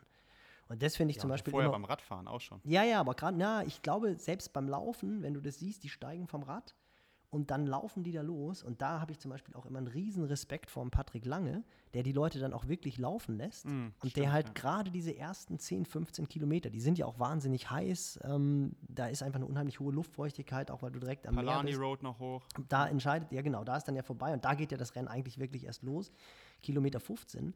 Und der Patrick, der lässt dann ja mm, Braden Curry und wen auch immer, den lässt er laufen, weil er ganz genau weiß, ich renne jetzt hier eben nicht im 3,35er Schnitt los und baller Zucker bis zum geht nicht mehr raus, sondern ich laufe meinen kontrollierten 3,45er Schnitt. Das ist ja was ja schon abartig ist, jeder, der auf Hawaii mal gelaufen ist. Ich laufe meinen kontrollierten 3,45er Schnitt. Listen and repeat. Und der lässt die Jungs halt wirklich laufen. So, der ist halt einfach sich so sicher, dass er hinten raus diese Pace dann halt einfach auch durchläuft. Und äh, das, das finde ich schon, schon wirklich stark. Und Barcelona angesprochen, da hat ja der Franz Löschke dann auch versucht, dieses Loch brachial zuzulaufen auf den ersten 20 Kilometern, 25 Kilometer. Der Schwede ist total bei sich geblieben und hat dann hinten raus das Blatt nochmal gewendet. Das fand ich mega faszinierend. Oder ja auch letztes Jahr in Hamburg, wo der Däne das ganze Rennen beim Marathon alleine für sich gemacht hat. Ähm, der Andi Rehlert ranmarschiert ist, ich weiß gar nicht, wie der, welcher Schweizer das war, der dann auch noch äh, rangelaufen ist und die zwei halt einfach wirklich versucht haben, dieses Loch Ja, zuzulaufen. Rüdi Wild, oder? Rüdi Wild, genau. Und der Däne ist einfach cool geblieben. Der wusste ganz genau, ich kann das und das rennen. Äh, Ja. Und wenn sie rankommen, habe ich Pech gehabt, aber ich, ich laufe das halt durch und der hat es halt geschafft. Also ich, ich glaube halt, es, du musst immer dein eigenes Rennen machen, aber es gibt halt je nach Niveau und Abhängigkeiten gewisse Umstände, wo du eben auch mal reagieren musst. Ich glaube nicht beim, ich glaube, ich glaube nicht, ich glaube nicht beim, beim, äh, beim Marathon. Beim Radfahren definitiv, weil da hast du Nee, einfach, mein, ja, da hast du einfach auch bei 10 Metern oder 12 Metern hast du den Vorteil, Genau. da brauchen wir gar nicht drüber zu Genau. reden. Dann hast du noch die ganzen äh, Kameramotorräder, was auch noch tierisch was bringt. Du hast das Führungsfahrzeug, was halt einfach tierisch was bringt. Also da bin ich 100% bei dir. Aber beim Laufen, äh, da hast du so eine Range und wenn du weißt, du kannst den Marathon nicht schneller als einen 350er Schnitt laufen, dann macht es keinen Sinn, die ersten 10 Kilometer im 340er Schnitt anzulaufen. Und wenn du das Rennen anführst, dann ist es das sichere, dann verkackst du wahrscheinlich gerade das Podest. Ja. Also das ist einfach wie so. mein alter Lauftrainer gesagt hat, jede Sekunde, die du am Anfang zu schnell läufst, also im reinen Marathon, kriegst du am Ende doppelt und dreifach zurück. Aber definitiv. negativ. Ja. Ja, und das Definitiv. ist im Ironman noch viel, viel schlimmer. Ja. Weil der Unterschied halt zwischen, du hast noch genug Kohlenhydraten und du läufst unterhalb von, oder du läufst unterhalb von Fat Max, was vielleicht dann noch gerade so möglich ist, oder eher weit unter Fat Max, äh, ist dann halt äh, ein Unterschied teilweise von 30 Sekunden oder sogar gehen, was wir Und ja das- häufig und das find- sehen. Und das finde ich auch immer ganz spannend, die Frage, kannst du einen Marathon im Ironman genauso pacen oder sollst du den Marathon im Ironman genauso pacen wie ein Rheinmarathon? Unbedingt. Das ist, weil, das ist, weil du halt einfach schon vorermüdet in die ganze Geschichte reingehst. Ja. Und ich glaube auch, man muss nicht langsamer werden. Also wenn du richtig trainiert bist, wenn du eine richtige Ernährungsstrategie hast, das siehst du an der Weltspitze, die schaffen das, das Ding durchzulaufen. Ich meine, guck dir an, wie cool Frodo letztes Jahr in Frankfurt Sebi hat ranlaufen lassen. oder was heißt ranlaufen lassen, aber der war sich einfach seiner so sicher. Wahrscheinlich wurde er auch ein bisschen nervös, als Sebi dann auf einmal neben ihm aufgetaucht ist. Aber der hat halt einfach so eine Psyche, der zieht das dann halt durch und äh, sagt nicht, ich versuche jetzt diese, dieses Loch auf einer Minute zu halten oder sowas. Hm. Ja, ich, denk, ja. ich, denk, ich denke schon auch, dass, dass bin ich bei dir, Nils, dass man das ganz gut hinbekommen kann, wenn man gutes Energiemanagement hat und wenn man auch diszipliniert ist mit seinem Pacing und dann nicht irgendwie durchdreht, weil man eben das Rennen gerade anführt, das, was du angesprochen hast. Geiles Beispiel fand ich Chris McCormick als er das zweite Mal gewonnen hat gegen, gegen Andy Relat. Also den hat ranlaufen lassen. Was für ein abgewichster ja, Typ. Ja, ist brutal. Das war also das ganz, ganz großer Sport. Und wenn man dann noch betrachtet, dass er zwei, drei Tage vorher gesagt hat, er würde gerne nochmal Hawaii gewinnen, aber nicht irgendwie alleine, sondern im, im direkten Kampf Mann gegen Mann, also quasi auf Ansage, ey, das, das ist schon ein Gänsehautprogramm gewesen. Also muss ich echt sagen, das ist wahrscheinlich eines der geilsten Rennen, die, die, die es jemals gegeben hat. Ähm, ja, oder letztes, letztes Jahr auch der, der zweite Platz von Lucy Charles auf Hawaii, was ja klar, Frodos Rennen mhm. hat alles in Schatten gestellt. Aber der Kampf um Platz zwei, wie Lucy Charles dann echt nochmal zurückgekommen ist, das war, ja. das war ja auch ganz, ganz großer Sport, auch wenn es nur in Anführungsstrichen um Platz zwei ging. Aber ich meine, ja, das Rennen ey. so lange anzuführen, dann wirst du im Energy Lab ehrlich. von einer entfesselnden Anna Haug überlaufen und dann nicht zusammenzubrechen und zu sagen, hey, ich rette jetzt hier wieder den Runner-Up-Titel und dann, ah, das war, das war, fand ich. Also gefühlt, gefühlt kriegst du ja mit so einem Rennen, gewinnst du jedes Jahr. Super, sensationell. Auch von der mentalen Leistung. Irre, halt irre. Also wirklich, wirklich stark. Ist halt die Frage, ob, hat, sie, ob ja. sie im Vorfeld auch ihren Trainingsstress, kannst du gerade aussprechen, TSS Stress wollte ich sagen, ähm, auch gemessen ja, ja. hat, um jetzt mal die Brücke zu schlagen zu, zu, zu unserem Thema, nämlich den, ja, den Metriken. wir waren ja noch beim Radfahren, genau. genau. Also vielleicht, also ich, ich würde sagen, wer ambitioniert Triathlon macht, sollte sich ein Power Meter mal vernünftigen, kurbelbasiert, nicht Pedale, äh, ja, Hinterrad gibt es, glaube ich, kaum noch. Ähm, und kurbelbasiert heißt im Spider oder halt, ja, wie sag mal, nahe Tretlager, nicht irgendwo in der Kurbel. Ja. Irgendwie mit äh, irgendwelchen Beschleunigungen und, und Verformungsfaktoren arbeiten, sondern vernünftig mit, äh, ja, also so wie das Patent mal irgendwann entwickelt worden ist in den 80er Jahren vom Herrn Schoberer äh, und vielleicht dann sogar ein SRM, auch wenn es irrsinnig viel Geld kostet. Äh, wobei die Preise, glaube ich, auch mittlerweile ein bisschen günstiger geworden sind, je nach äh, System. Da schlägt wieder das ähm, Patrioten ähm, durch. Patriotenherz durch bei dir. ja, ist, ja rein, ich, ich habe es ja schon häufiger gesagt, äh, äh, mein Vater hat ja mit ihm studiert und ich finde das cool, äh, dass es daraus entstanden ist, aber darum geht es mir gar nicht. Ich habe auch keinen Vertrag mit dem oder so, sondern aber einfach nur, ich habe ja selber eins und ich hatte schon Power to Max, das war auch gut, muss ich sagen. Ich wollte gerade so sagen, die haben ja schon, die haben ja schon das, das ja. Patent dann übernommen und die kommen dem schon wirklich ja. nah und es kostet die, die Hälfte kommen, halt, ne? Ja, ist sehr, sehr gut. Ähm, ich hatte Cycle Ops, die Hinterradnahme mal, ich hatte Stages, ich hatte mal für eine Woche die Garmin-Pedale, nur zum Testen, das habe ich direkt wieder abgegeben. ähm, auch die, ich glaube sogar die erste Generation, da bin ich fast, also ich gedacht, was ist das denn für ein Blödsinn? Also wie soll das jemals funktionieren? Ganz geil war auch das ähm, Polarsystem früher. Was die, ja, was ja. die Schwingung der Kette gemessen ja, hat. Ja, ja, ich weiß nicht, ich habe das Ding als Prototypen Anfang Dezember mal bekommen und habe es dann am zweiten Weihnachtsfeiertag oder ersten Weihnachtsfeiertag habe ich es eingebaut. Und das, ich bin schier verzweifelt, weil ich das, das Ding überhaupt nicht installiert bekommen habe und dann hat es ganz strange Werte angezeigt. Ja, also gibt dann ja noch lieber, dieses iBike oder so. Ja, dann lieber gar nichts. also dann lieber. Nee, nee. Also lasst es vernünftig messen, gebt da ja. mindestens einen vierstelligen Betrag, glaube ich, für aus. Also, das kostet auch ja. ein gutes Power to Max, glaube ich. Äh, oder ich. Worth Cycle, also Infocrank, Infocrank wäre auch nochmal eine Alternative. Ah, Infocrank, ja, hast auch recht, sehr, sehr gut. Die kenne ich gar nicht. Ähm, Was sind da, brauchen wir jetzt nicht näher darauf einzugehen, aber die habe ich zum Beispiel noch nie gehört, das ist spannend. Google einfach mal. Das ist sehr, sehr gut. Also ja, auch Links-Rechts-Vergleich sehr gut und eine hohe Auflösung der Messung. Also wenn du einen entsprechenden Nehmer hast, also da reicht der normale Garmin leider gar nicht, mhm. kannst du da auch richtig hohe Abfragewerte äh, erzielen. Ist nicht schlecht. Ähm, ja, also aber ich würde halt sagen, also was Vernünftiges und dann viel wichtiger, regelmäßig pflegen, Batterie regelmäßig tauschen, weil ich kriege das immer wieder mit, ja, die Batterie war schwach und in der Woche oder die zwei Wochen davor war die Leistung komischerweise auch geringer. Mhm. Ähm, kalibrieren halt ganz wichtig, ne? Wirklich kalibrieren. Ja, kalibrieren. So, das ist das Coole, aber zum Beispiel am SRM, das macht er automatisch. Also, da aber brauchst du dich nicht drum kümmern. In dem Zusammenhang fällt mir gerade ein, habt ihr es mal mit Athleten erlebt, dass die, die ihre besten Rennen gemacht haben, wenn der Powermeter ausgefallen ist? Habe ich mehrfach, mehrfach gesehen. Das just an dem Tage halt der Garmin nicht funktioniert hat. Oder vor zwei, drei Jahren gab es äh, relativ viel Interferenzen von Garmin-Systemen beim Ironman Frankfurt, wo man auch denkt, okay, wir sind im Jahr 2017, wann das gewesen ist, oder 18. Ähm, also müssen die Technik das eigentlich hinkriegen und die haben die Werte nicht ähm, isoliert angezeigt bekommen, sondern den Powermeter von einem ganz anderen äh, Sportler auf, dem, auf dem Display gehabt. Ähm, und dass dann viele Sportler in dem Moment, wenn sie nicht mehr diese Kontrolle haben, also diese Zahlen auf dem, auf dem Display haben, sondern eher auf ihr eigenes Körpergefühl angewiesen sind, dass sie da eigentlich meistens, habe ich es wirklich, was heißt meistens, aber öfters erlebt, dass sie dann bessere Rennen gemacht haben, als wenn sie permanent irgendwie nach den Zahlen gucken und sich da so ein bisschen Ja, aber das ist ja eh nicht. Also ich finde, das ist ja auch dann, also das war ja vielleicht ein bisschen anknüpfend an Nils, an, an das, was Nils eben gesagt hat. Es geht ja im Training auch darum, ein Gefühl für die Leistung zu entwickeln. Und dann brauchst du halt auch nicht sekündlich quasi äh, darauf zu schauen, sondern dann reicht es halt, okay, ich gucke jetzt einmal auf der Gerade drauf und mit in der Mitte, also vielleicht mal jeden Kilometer und Ja.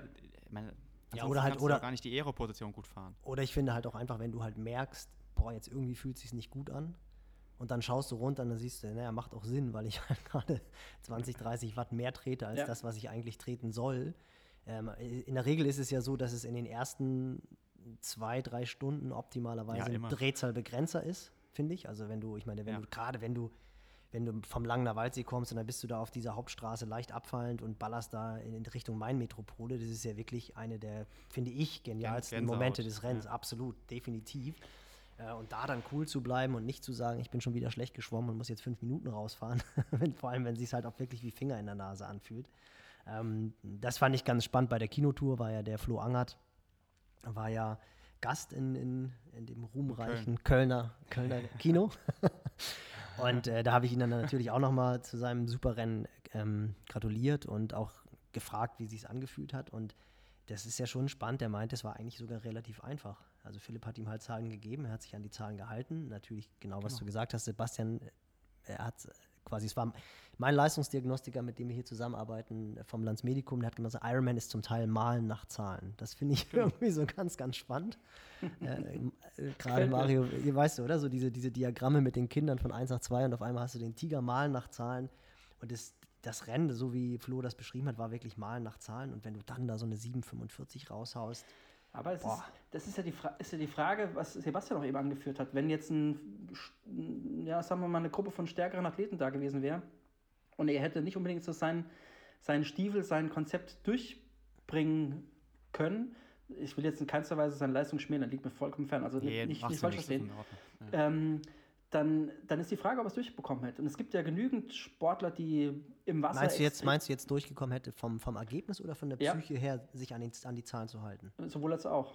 Weil ich glaube, von der Psyche her, so wie ich ihn einschätze, auch gerade jetzt nach dem Porträt, ich glaube, das wäre ihm völlig egal gewesen, Ja, wenn da jetzt ja, irgendein, irgendein Wilder weggefahren wäre, zumal der Junge ja auch so schwimmt, dass du ihn erstmal einholen musst. Das ist ja das Faszinierende daran. Ähm, Aber, das, das ist. hast du recht, das ist ein gut, gute, gutes Thema. Also ich meine, das ist letztendlich auch, dann ist es halt, es ist halt Racen, ne? Und am Tag X Und genau zählt dann das- einfach auch noch die Psyche. das ist das Problem bei, bei relativ vielen Athleten, die extrem gut schwimmen, aber dann vielleicht nicht unbedingt so mit den ganz großen Jungs zusammen Rad fahren können. Und die dann auf dem Rad halt äh, äh, teilweise über ihre Verhältnisse fahren, weil sie halt natürlich geil drauf sind. Sie sind vorne aus dem Wasser mit rausgekommen und wollen die Platzierung nicht aufgeben. Also es gibt da so ein paar Kandidaten, wo, die mir direkt einfallen, ähm, die, Die vorher, auch noch, die vorher auch noch ankündigen, dass sie das Rennen aber kontrolliert machen werden. Dass man sie Ich- nicht an der Spitze des Rennens sehen wird. Ja, und äh, klar, Also, kommt soweit ich weiß, wenn den du gerade ansprichst, der hat sich an die Werte gehalten. Das waren Nee, vielleicht nur die Äh, falschen na, Werte. ja, nein, ich weiß noch. Aber Ich meine- ja, ich ich mein, das, meine, macht ihn, das macht ihn ja auch so liebenswert. Also das Ich ist meine, ja auch, ich meine, das ist, da ist ja schon der Name mit Programm und das finde ich auch, äh, ist einfach auch cool. Aber man muss natürlich Ja. trotzdem lachen aus Trainersicht, wenn du das, wenn du die Ankündigung hörst und dann siehst du es. Äh, und, und ganz ehrlich, ich meine, er muss ja auch keinem was beweisen. Ich glaube, da hat keiner irgendwie ein schlechtes Gewissen, wenn er an zweiter, dritter Position bleibt. Und wenn, das, wenn er da mit 180 Watt lang cruist, dann weißt du selber, cool, ich laufe den Marathon hier gerade mit jedem Kilometer, den ich, lang, den ich länger mit 180 Watt fahre, vier Sekunden pro Kilometer schneller. Also äh, im Flo Angert wäre das, glaube ich, nicht passiert. Sagen wir es Ich, mal ich, so. ich meine auch einen ganz anderen Ja. Sportler. Ich meine einen Ja, ganz anderen. Sportler, aber es, so. gleich, es geht in die gleiche Richtung. Wenn die halt einfach sehr gut schwimmen und dann kommen wirklich äh, ein anderes Kaliber Radfahrer dazu und sie dadurch so ein bisschen unter Druck gesetzt werden, dann, dann geht das oftmals nicht auf. Und das ist Also- vielleicht, vielleicht hat der Florian Angert da Glück gehabt, aber Ist auch ein Talent dann, glaube ich, auf der Langstrecke, ja. ja, Also zum Beispiel Tobi, Tobi ist ja ähnlich drauf, der ist ja auch ein ganz ruhiger Kerl, der sitzt das ja aus. Der sagt dann so, wenn sie fahren wollen, wollen sollen sie fahren. Ähm, ich kann das nicht. ich weiß auch, dass ich das nicht kann. Und dann geht es eben auch auf. Das ist echt Oder gut. nicht. Ja, das, aber ich glaube halt, also vielleicht ein Fazit, weil es ist ja, ist ja gerade gar nicht mehr Gadget, sondern viel mehr Pacing. Äh, umso länger die Strecke, desto weniger Racing ist es, äh, sondern umso mehr Berechnung, Kalkulation, Malen nach Zahlen, wie auch immer man das äh, äh, sagen will. Ich habe ja auch mal ein Video dazu, oder wir haben mal ein Video dazu gemacht, da ging es um Limits, glaube ich, im Ausdauersport. Und dann habe ich das mal vorgerechnet, weil es im Grunde ja nur um Kohlenhydratverfügbarkeit und Fettstoffwechsel gibt, äh, Ja. geht. Ähm, wir sind da, glaube ich, ziemlich nah dran. Also es geht halt nur noch darum, es ist ja wie die Diskussion jetzt bei den ganzen Carbonplattenschuhen, wird hier gerade die menschliche Leistung besser oder das Ergebnis? Es ist wahrscheinlich nur das Ergebnis. Ähm, so und ähm, ja, ich glaube deswegen halt auch 101 Lenker bauen und ich weiß nicht was für tolle Positionen und nochmal dreimal den Windkanal, um eben aus der Physiologie das Maximum rauszuholen. Ja, und dann Ja, und- können und wir auch an den Podcast vom Letz, letztes Mal an, anknüpfen oder an, in dieser Folge ganz am Anfang, als wir das Rad von Lothar Leder uns angeguckt haben. Und wenn du dir das Rad anguckst, was das für ein Hobel gewesen ist, Ja. ähm, der wird heute kein, kein äh, Triathlon-Anfänger draufsteigen, weil er denkt, was ist denn das? Also ich meine, ein Stahlrahmen mit rundes Rohr, äh, der, der war nichts aeromäßig verkleidet oder sowas, und der ist auch eine 424 gefahren. Und Aber wir haben mal getestet, Stahlrahmen sind gar nicht so schlecht, weil die so schmal sind. Okay, könnte könnt, könnte ein Argument sein. Plus ein paar Ist so, Dämpfungs ist so. Dämpfungseigenschaften, dass du vielleicht ein bisschen Ja. ausgeruhter zum, zum Laufen gehst. Aber Na, er hätte aber auch nicht, Mario, er hätte auch gar nicht langsamer fahren können als eine 424, weil er hatte einen 1118er Ritzel. Und wenn du da in Greding, dann hat er, was hatte er, Kettenwetter, glaube ich, 44, 56 oder 58 oder so. Das heißt, du 26 musst, du musst so schnell 26 fahren, weil du sonst mit 44, 18 musst du Greding sonst hochschieben. Und Lothar hat mit Sicherheit auch zu dem Zeitpunkt keine 72 Kilo gewogen. Der war ja noch ein richtiger Athlet, äh, wo die Athleten noch wie Athleten, 78. Athleten aussahen mit Haare unter den Achseln und Haaren an der Brust. Ähm, also, nee, das ist äh, klar, das war schon, das hat wahrscheinlich auch 13 Kilo gewogen, das Rad, Wahnsinn. Also die, die Kombi aus, aus ähm, Athlet, Rad war, war schon deutlich schwerer als Ja. jetzt. Ich glaube, wenn du das durchoptimierst und das mal kalkulieren würdest, würdest du in, in ja, auch Richtung unter 57 kommen. Wie weit ist dann immer die Frage. Äh, aber ich glaube, es ist gar nicht mehr die Diskussion. Also ich glaube, das, das haben wir letztes Mal. Hm? und er, hat, er hat weder Powermeter noch Uhr angehabt. Ja, gar ja, ja. Gar nichts. Es, es geht halt schon, ne? Also Ja. das ist halt schon sehr klar. Oder zum Beispiel Nick hat ja auch diesen vier Wochen Blockplan ohne Powermeter gemacht. Weiß niemand. Also haben wir noch nie so wirklich laut gesagt. Aber er ist halt locker, locker gefahren und hart, halt hart. Aber Nick kennt halt seinen Körper. Das schätzen viele Leute auch komplett falsch ein, weil er immer so ein Hayopai rüberkommt, der Haribo ist. Äh, der hat ein richtig, richtig gutes Körpergefühl. Ähm, und der weiß, äh, was sein Körper kann und was nicht, was er nicht kann. Gerade bei Intensitäten, weil er ja Schwimmer war. Ja. Ähm, äh, so, und, und die wissen äh, ganz genau, was intensiv ist und was all out ist oder die Spanne dazwischen, kennen die halt sehr, sehr gut. Ja, und vor allem ist es ja, ist es ja auch so, finde ich, wenn du, wenn du viel mit Powermeter trainiert hast, dann weißt du auch einfach, wie sich welche Watt. Watt nein, Er aber generell auch, du weißt selber, was ich meine. Also wenn du halt Ja. viel mit Powermeter trainiert hast, dann weißt du halt Ja. einfach ganz genau, wie sich 220 oder 240 Klar. Watt anfühlen oder wie sich auch beim Laufen Viererschnitt anfühlt. Also und um äh, das zu schließen auch nochmal mit Carbonplatte, weil das finde ich, es geht ja letztendlich dann doch immer um diesem Sport und deswegen ist es letztendlich dann doch kein Malen mit Zahlen. Ich habe echt so dem London-Marathon herbeigesehnt, wenn halt Bekele gegen Kipchoge antreten, weil dann ist es halt wieder ein Race. So, und das ist, äh, da, und da ist dann letztendlich, glaube ich, egal, ob du drei Streifen am Schuh hast oder einen Swoosh. Wenn die beiden nebeneinander rennen, dann ist es dann doch Die, wieder. die haben aber beide einen Swoosh. haben sie? Ist nicht Bekele bei Ja. Adidas gewesen? Nein, schon lange Nee? nicht mehr. Nee. Egal, aber trotzdem. Also ich glaube, ich glaube, das, das wäre, das war echt so ein Ding. Äh, ich weiß nicht, soll es jetzt im November stattfinden oder was? Irgendwie haben sie es, glaube ich, ich verschoben. komplett Weiß ja eh keiner. Aber das wäre, das wäre so ein Rennen gewesen, da habe ich mich richtig drauf gefreut. Die beiden Jungs nebeneinander an der Startlinie. Boah. Das ist so ein bisschen die Diskussion auch im Radsport, dass man äh, durchaus mal Powermeter verbietet, damit auch wieder mal oder auch Funk ver verboten wird, dass die Sportler wieder selbstständig denken können und nicht der sportliche Leiter im Auto sagt, jetzt musst du attackieren oder du musst so und Ich glaube, Watt auch da fahren. wäre das Ergebnis nicht anders. Nee, aber in dem Zusammenhang gibt es eine schöne Website, ich weiß nicht, ob ihr die kennt, Chris Froome Looking at STEM heißt die. Ach so. Da hat sich jemand äh, die Mühe gemacht und hat Fotos von Chris Froome rausgesucht, wie er äh, permanent auf den, auf, den, äh, auf den Wattmesser guckt. Und ähm, das, ist, das ist eine schöne Website. Da gibt es nämlich dann auch so äh, Chris Froome Looking at STEM Class, wo dann das Team Sky äh, sich äh, aufwärmt oder einen Cooldown fährt und alle gucken auf den, auf den Powermeter dabei. es ist zu brüllen. Also wer da mal Bock hat, ein äh, bisschen schmunzeln zu können, der, der, dem, dem sei das empfohlen an der Stelle. Okay, also die, die Jungs haben es, oder das Team hat es natürlich perfektioniert. Die wissen ganz genau, was da abläuft. Lukas hat letztens auch in dem Pro-Bike-Video erklärt, ähm, worum geht es eigentlich am, am, beim Radfahren am Berg. Äh, und da hat das halt ganz klar auseinandergenommen, was die Jungs da eigentlich machen und warum dann eben keiner mehr wegfahren kann weil die das halt genau so fahren, dass keiner mehr wegfahren kann. Ja, ja. Das, das, das ist dann Over-Under und äh, dann bist du wieder in der Gruppe. So wie Nibali 2012, 13, 14, ich weiß nicht mehr, welches Jahr das war. Oder Movistar oder wie sie alle heißen, die haben es ja alle probiert. Es geht nicht. Es ist die physiologische Grenze. ja, wenn, wenn, man dann, natürlich wiegen die noch nur 32 Kilo, sage ich mal überspitzt, ähm, aber trotzdem, wenn, wenn man sich dann deren Wattwerte anguckt und dann um da wieder den Kreis zu schließen, dann so auf Social Media liest, dass einer 4 Stunden 48 im Ironman gefahren ist äh, und dabei halt 352 Watt gefahren ist, dann, dann das, das passt nicht zusammen. Dann saß also, er, schlecht, er saß schlecht auf dem Rad, hatte kein gutes Mountainbike. Ja, ja, wirklich. Also da große Bitte auch vielleicht immer drüber nachdenken, ob das dann auch wirklich äh, echte Werte sind oder ob man vielleicht einfach also, mal einen anderen Powermeter kaufen sollte. Ich glaube, wir müssen die ganze Kategorie genauer machen, weil wir immer abweichen. Aber äh, Powermeter, ja. das Wichtigste, vernünftigen holen. Da haben wir jetzt einiges zu gesagt. Und ja. äh, immer kalibrieren und, und äh, vielleicht auch mal zu jemandem gehen. Also mittlerweile können das aber auch die guten Smart Trainer, wobei ich da auch schon Abweichungen gesehen habe. Aber das wobei irgendwie auch mal miteinander vergleichen. Es gibt eine Untersuchung, die zeigt auch, dass der, der Kicker dass der, was die Genauigkeit oder die, die, die Stabilität der Werte angeht, auf jeden Fall als sehr gut, ja. als sehr gut einzustufen wäre, genau. Kommt dem SRM-Bike schon sehr nah, definitiv. Schon, schon, ja. schon eine gute Messlatte.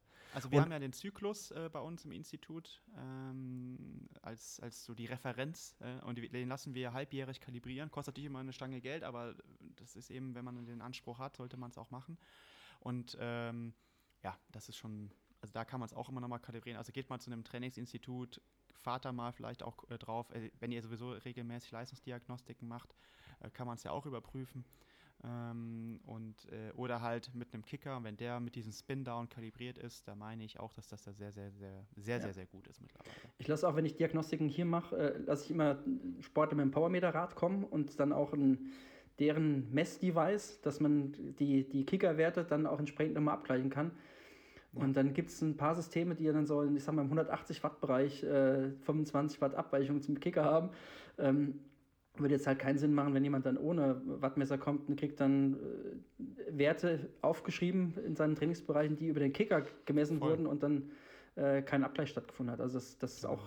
Ja gut, und da, da, kommen wir dann aber auch, da kommen wir dann aber auch wieder zu einer wichtigen Messlatte, einfach Puls den du, finde ich, ja. auch immer definitiv mit im Auge behalten solltest, gerade bei den hochintensiven äh, Geschichten, die du irgendwie auf der Rolle indoor trainierst, ähm, wo dann halt einfach irgendwie die Leute ihre Wattwerte haben und der Puls geht unter die Decke und äh, die richten sich dann wirklich, wollen dreimal acht mal 30 Sekunden fahren und schon im zweiten Durchgang geht der Puls halt so durch die Decke, weil es halt einfach viel zu heiß ist, weil sie keine guten Beine haben und sie halt den Puls eben nicht im, im Blick haben. Äh, da ist, glaube ich, Puls auch einfach eine Messgröße, die man definitiv nicht vernachlässigen darf. Ja. Gerade bei Immer mitlaufen lassen. Als ja. Kontrolle ja. Als Kontrolle sehe ich das ja, aber als Vorgabe bin ich da. Nee, Vorgabe nicht, einfach als nee, Kontrolle, Kontrolle, weil ich dann ja auch einfach sehe, wie verhält sich die Wattleistung zum, zum, zum Powermeter. Also das ist. Äh genau. Nils, die Leistung, nicht die Wattleistung. Entschuldigung. Der Doc, der Doc wieder. Görke wieder, nee, Görke, Görke widersetzen. Wattleistung, ist, noch, äh, Wattleistung ist wie Jeanshose, oder? Die, Minu die Minutenzeit. Die Minut wie die Minutenzeit. Ja, die Minutenzeit ist auch gut. Es gibt auch noch ja. eine andere. Ah, es gibt auch noch. Ah, Finde ich gerade nicht mehr. Also, Laufen, wollen wir auch noch mal kurz drauf eingehen. Pace und Puls. Und Puls auch immer schön als Kontrolle mitlaufen lassen, außer man läuft, äh, man wohnt sehr hügelig, würde ich sagen. Ja, und idealerweise. Und natürlich immer Gefühl, klar. Und nicht, nicht so unbedingt in der Peripherie gemessen, sprich am Handgelenk, sondern eher mit, Ach, ja, mittels Ja. Sehr genau. gut. Genau. Auch wenn es da ein Update gibt mittlerweile und das zehnte Update äh, oder Firmware-Update, da wäre ich auch immer sehr, sehr definitiv. Also Nick regt sich auch jedes Mal auf, wenn er seinen Pulscode vergisst. Ach Mist, jetzt Mist ist wieder irgendein Blödsinn. Weil sich, weil sich dann der, weil sich dann sein VO2 Max-Wert in der Uhr verändert. Weil du dann auf einmal. nee, weil er, nee, weil, weil er sich echt, also das stresst ihn. Also der ist eigentlich sehr entspannt, aber der macht sogar einen anderen Screen dann, weil er denkt, hey, ich, wenn ich da drauf gucke, wenn ich weiß, dass es nicht stimmt, dann will ich es auch gar nicht sehen. Nee, es gibt ja nichts so. Schlimmeres, also ich bin auch wirklich überhaupt kein Tech-Nerd, aber ich finde, es gibt nichts Schlimmeres, als wenn du irgendetwas hast und das funktioniert nicht. Also da kann ich, da kann ich auch wirklich äh, Sachen na, gegen die Wand werfen, so aggressiv werde ich nicht. Aber ich finde, du hast irgendwas und dann äh, Klassiker, du willst dich Gruppenausfahrt, du bist fünf Minuten zu spät, wie eigentlich immer, und dein Powermeter findet ja. den, den Wahoo nicht oder was auch immer. Und du denkst, das kann doch wohl nicht wahr sein. Ich will jetzt aber Power wissen. Und ich finde, es gibt echt nichts schlimm. Oder Batterie ist alle oder so. Das ist, hm. äh, das, ist das Schlimmste, was es gibt. Da kann ja, ich Nick, kann ich Nick auch total gut verstehen. Also. Ja, ja. Also äh, pu äh, genau, Puls über am besten immer noch Gurt äh, machen, finde ich immer noch. Ja, Handgelenk funktioniert. Ja Von Handgelenk Handgelenksmessung beim Schwimmen ist auch total sinnvoll. Ja. Komm, das Thema haben wir abgearbeitet. ja. Ja, ja. Ähm, ja und, und Leistung beim Laufen, auch da wieder. Ne? Also, wenn ihr die Zeit habt, euch darum zu kümmern, das vernünftig auszuwerten und so weiter und euer Trainer das auch äh, unterstützt, könnt ihr es ausprobieren. Warum nicht? Es gibt jetzt eine neue Studie, die ist jetzt vor einem Monat oder zwei rausgekommen. Ähm, die hat das nochmal untersucht und das scheint mittlerweile besser geworden zu sein. Vor einem Jahr oder zwei habe ich das auch noch stark kritisiert, weil es für mich nicht, also ich habe selber mal so ein Ding dann getestet, so ein Stride, und da war das halt nicht klar, wenn du halt bei Gegenwind läufst. Wenn du bergauf, bergab hat es vielleicht noch halbwegs hinbekommen, aber auf Waldboden, Asphalt. Ich wollte gerade sagen, selbst, halt die Unter, selbst die Untergründe haben es ja verändert. Ja, ne? Ich, ich ja, war aber mit, Early Adopter, was Stride angeht. Also ich habe das System noch gehabt. Klar, siehst du? Siehst du, du bist der Gadget-Guy. Ja, und habe dann aber auch jetzt irgendwann mal einen, einen, einen Foodpot äh, gehabt. Und ich habe auch diese, ich habe auch da so eine Zertifizierung mal durch, durchgemacht, weil ich, mich Klar. einfach interessiert hat. Im Nachhinein muss ich was sagen, es war rausgeworfenes Geld. Und ich bin äh, davon abgekommen. Also für mich ist es eher ein technikkontrollierendes System, weil du einfach gucken kannst, okay, du läufst jetzt einen Fünferschnitt mit 230 äh, Watt oder 280 Watt. Fünferschnitt ist Fünferschnitt. Und das sind wir wieder bei dem Thema, was zählt denn am Ende? Ähm, ist es die, die, ist die Watteinsparung oder ist es die Zeit? Und ähm, wenn du schneller werden willst, ist dann die Zeit logischerweise das Kriterium. Und ähm, ich habe einfach für mich herausgefunden, dass das nur funktioniert bei denjenigen, die, die man vielleicht nicht unbedingt coachen kann oder die einfach eine, eine Kontrolle brauchen für sich. Dass sie sagen, okay, jetzt bin ich von 300 Watt auf 270 Watt, weil ich irgendwas verändert habe, runtergekommen. Also die die eine Veränderung objektiv quantifiziert, viel, ja. sichtbar gemacht bekommen haben müssen. Oder äh, ansonsten, glaube ich, brauchen wir das nicht. Und für mich das, das Kriterium beim Laufen ist ganz klar die Schrittfrequenz. Wenn die passt, dann stimmt der Fußaufsatz, dann ist die Vertikalbewegung limitiert und dann ist auch die Wattleistung limitiert oder, oder, oder, oder niedriger, besser gesagt. Und das ist, glaube ich, eher, in Hessen sagt man Ferz. Ferz, Ferz heißt so viel wie, braucht man nicht unbedingt. Also, weil die Leute jetzt wahrscheinlich fragen werden, was ist denn die optimale Schrittfrequenz für dich, oh, Mario? Oh, oh, oh, Spannendes Thema. Haben, haben wir nicht schon? Ich glaube, das, das können wir gleich überleiten auf, auf äh, Folge, Folge 3. Jetzt bin's. Ja, ja. Lass nee, aber, aber ja, sag mal. Nee, nee, sag mal, Mario, interessiert mich. Natürlich muss man Körper, Körpergröße und, und so weiter muss man ein bisschen, ja. bisschen mit einbeziehen, aber für mich so eine magische Kennzahl, Körpergrößen unabhängig, bleibt die 180. Da habe ich. Ähm, habe ich noch nie gehabt. Hast du noch nie gehabt? Dann bist du zu langsam gelaufen. Nee. Oder, oder, zu un, oder zu unökonomisch. nee, ich hatte immer, ich habe ich hab eine gute Laufökonomie.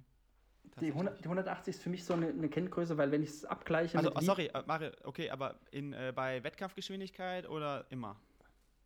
Nee, schon dann, wenn es drauf ankommt, also im Wettkampf. Ja, okay, dann komme ich daher. Genau, im, okay. wobei ich im Training schon auch immer sage, es ist eigentlich unabhängig davon, was du für eine Geschwindigkeit läufst, sondern dann musst du halt die Schrittlänge ein bisschen reduzieren, dass du auf die 180er kommst ähm, oder die Hüfte aufrichten, dass der Fuß unterm Schwerpunkt ist.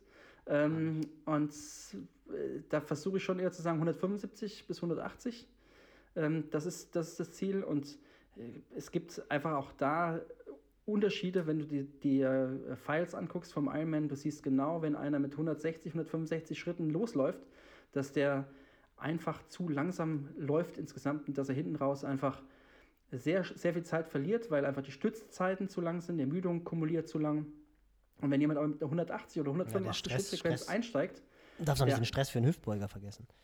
Wenn, ja, du, ja. wenn du so extrem lange Schritte machst und wie du dann einfällst. Also ich habe mal aus Spaß, ich weiß nicht, ist natürlich nicht repräsentativ, aber ich habe mal bei einer Videosequenz beim Frodo mitgezählt, Weil das sieht ja immer so aus, als würde der jetzt irgendwie mit einer 160er Schrittfrequenz durch die Gegend laufen, aber der war Nee, auch nee. Über, äh, weit über 170, also eher Richtung 180 auch. So, und dann mach dir mal die Mühe und guck dir mal 2018, 2019 an im Vergleich.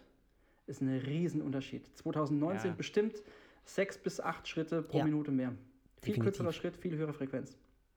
Ob es vielleicht vom Schuh ist oder äh, weiß nicht, ob der dann mit ihm Wo denn in Frankfurt oder, oder auf Hawaii? auf Hawaii. Auf Hawaii, Aber beziehungsweise dann, dann, dann im Vergleich auch zu Südafrika.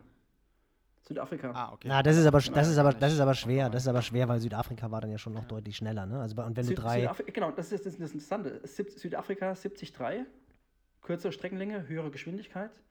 Verglichen mit 2019 Ironman, äh, Ironman Hawaii, langsamere Geschwindigkeit, doppelte Streckenlänge, äh, höhere Vorermüdung und er ist auf Ja, Hawaii dann die höhere Frequenz gelaufen. Das, dann war's na, na, ich, ich finde, ich, also ich bin da, ich bin da auch, umgestellt. ich bin da auch bei Müssen wir Dann Mario. mal, müssen wir dann mal fragen, vielleicht hat er was umgestellt. Ich bin da auch bei Mario, ich finde es halt ganz, ganz spannend. Ähm, naja, er hat ja auch gesagt, er hat ja auch gesagt, dass er den Gluteus jetzt nach seiner Verletzung mehr ansteuern könnte, den du ja definitiv brauchst, äh, durch seine Kraftübung nach der Hüftverletzung. Und du brauchst ja, um so eine hohe Schrittfrequenz zu laufen, einfach eine sehr, sehr gute Po-Muskulatur.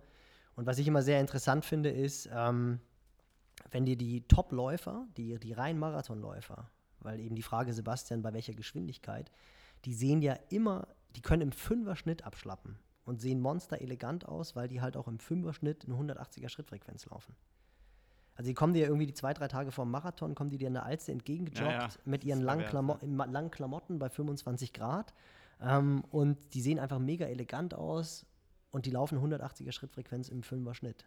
Und laufen diese 180er Schrittfrequenz auch beim 250er Schnitt. 252er Schnitt gibt schon 182er Frequenz. Im. Radsport, wenn, im, Ra- 250er Schnitt, ja.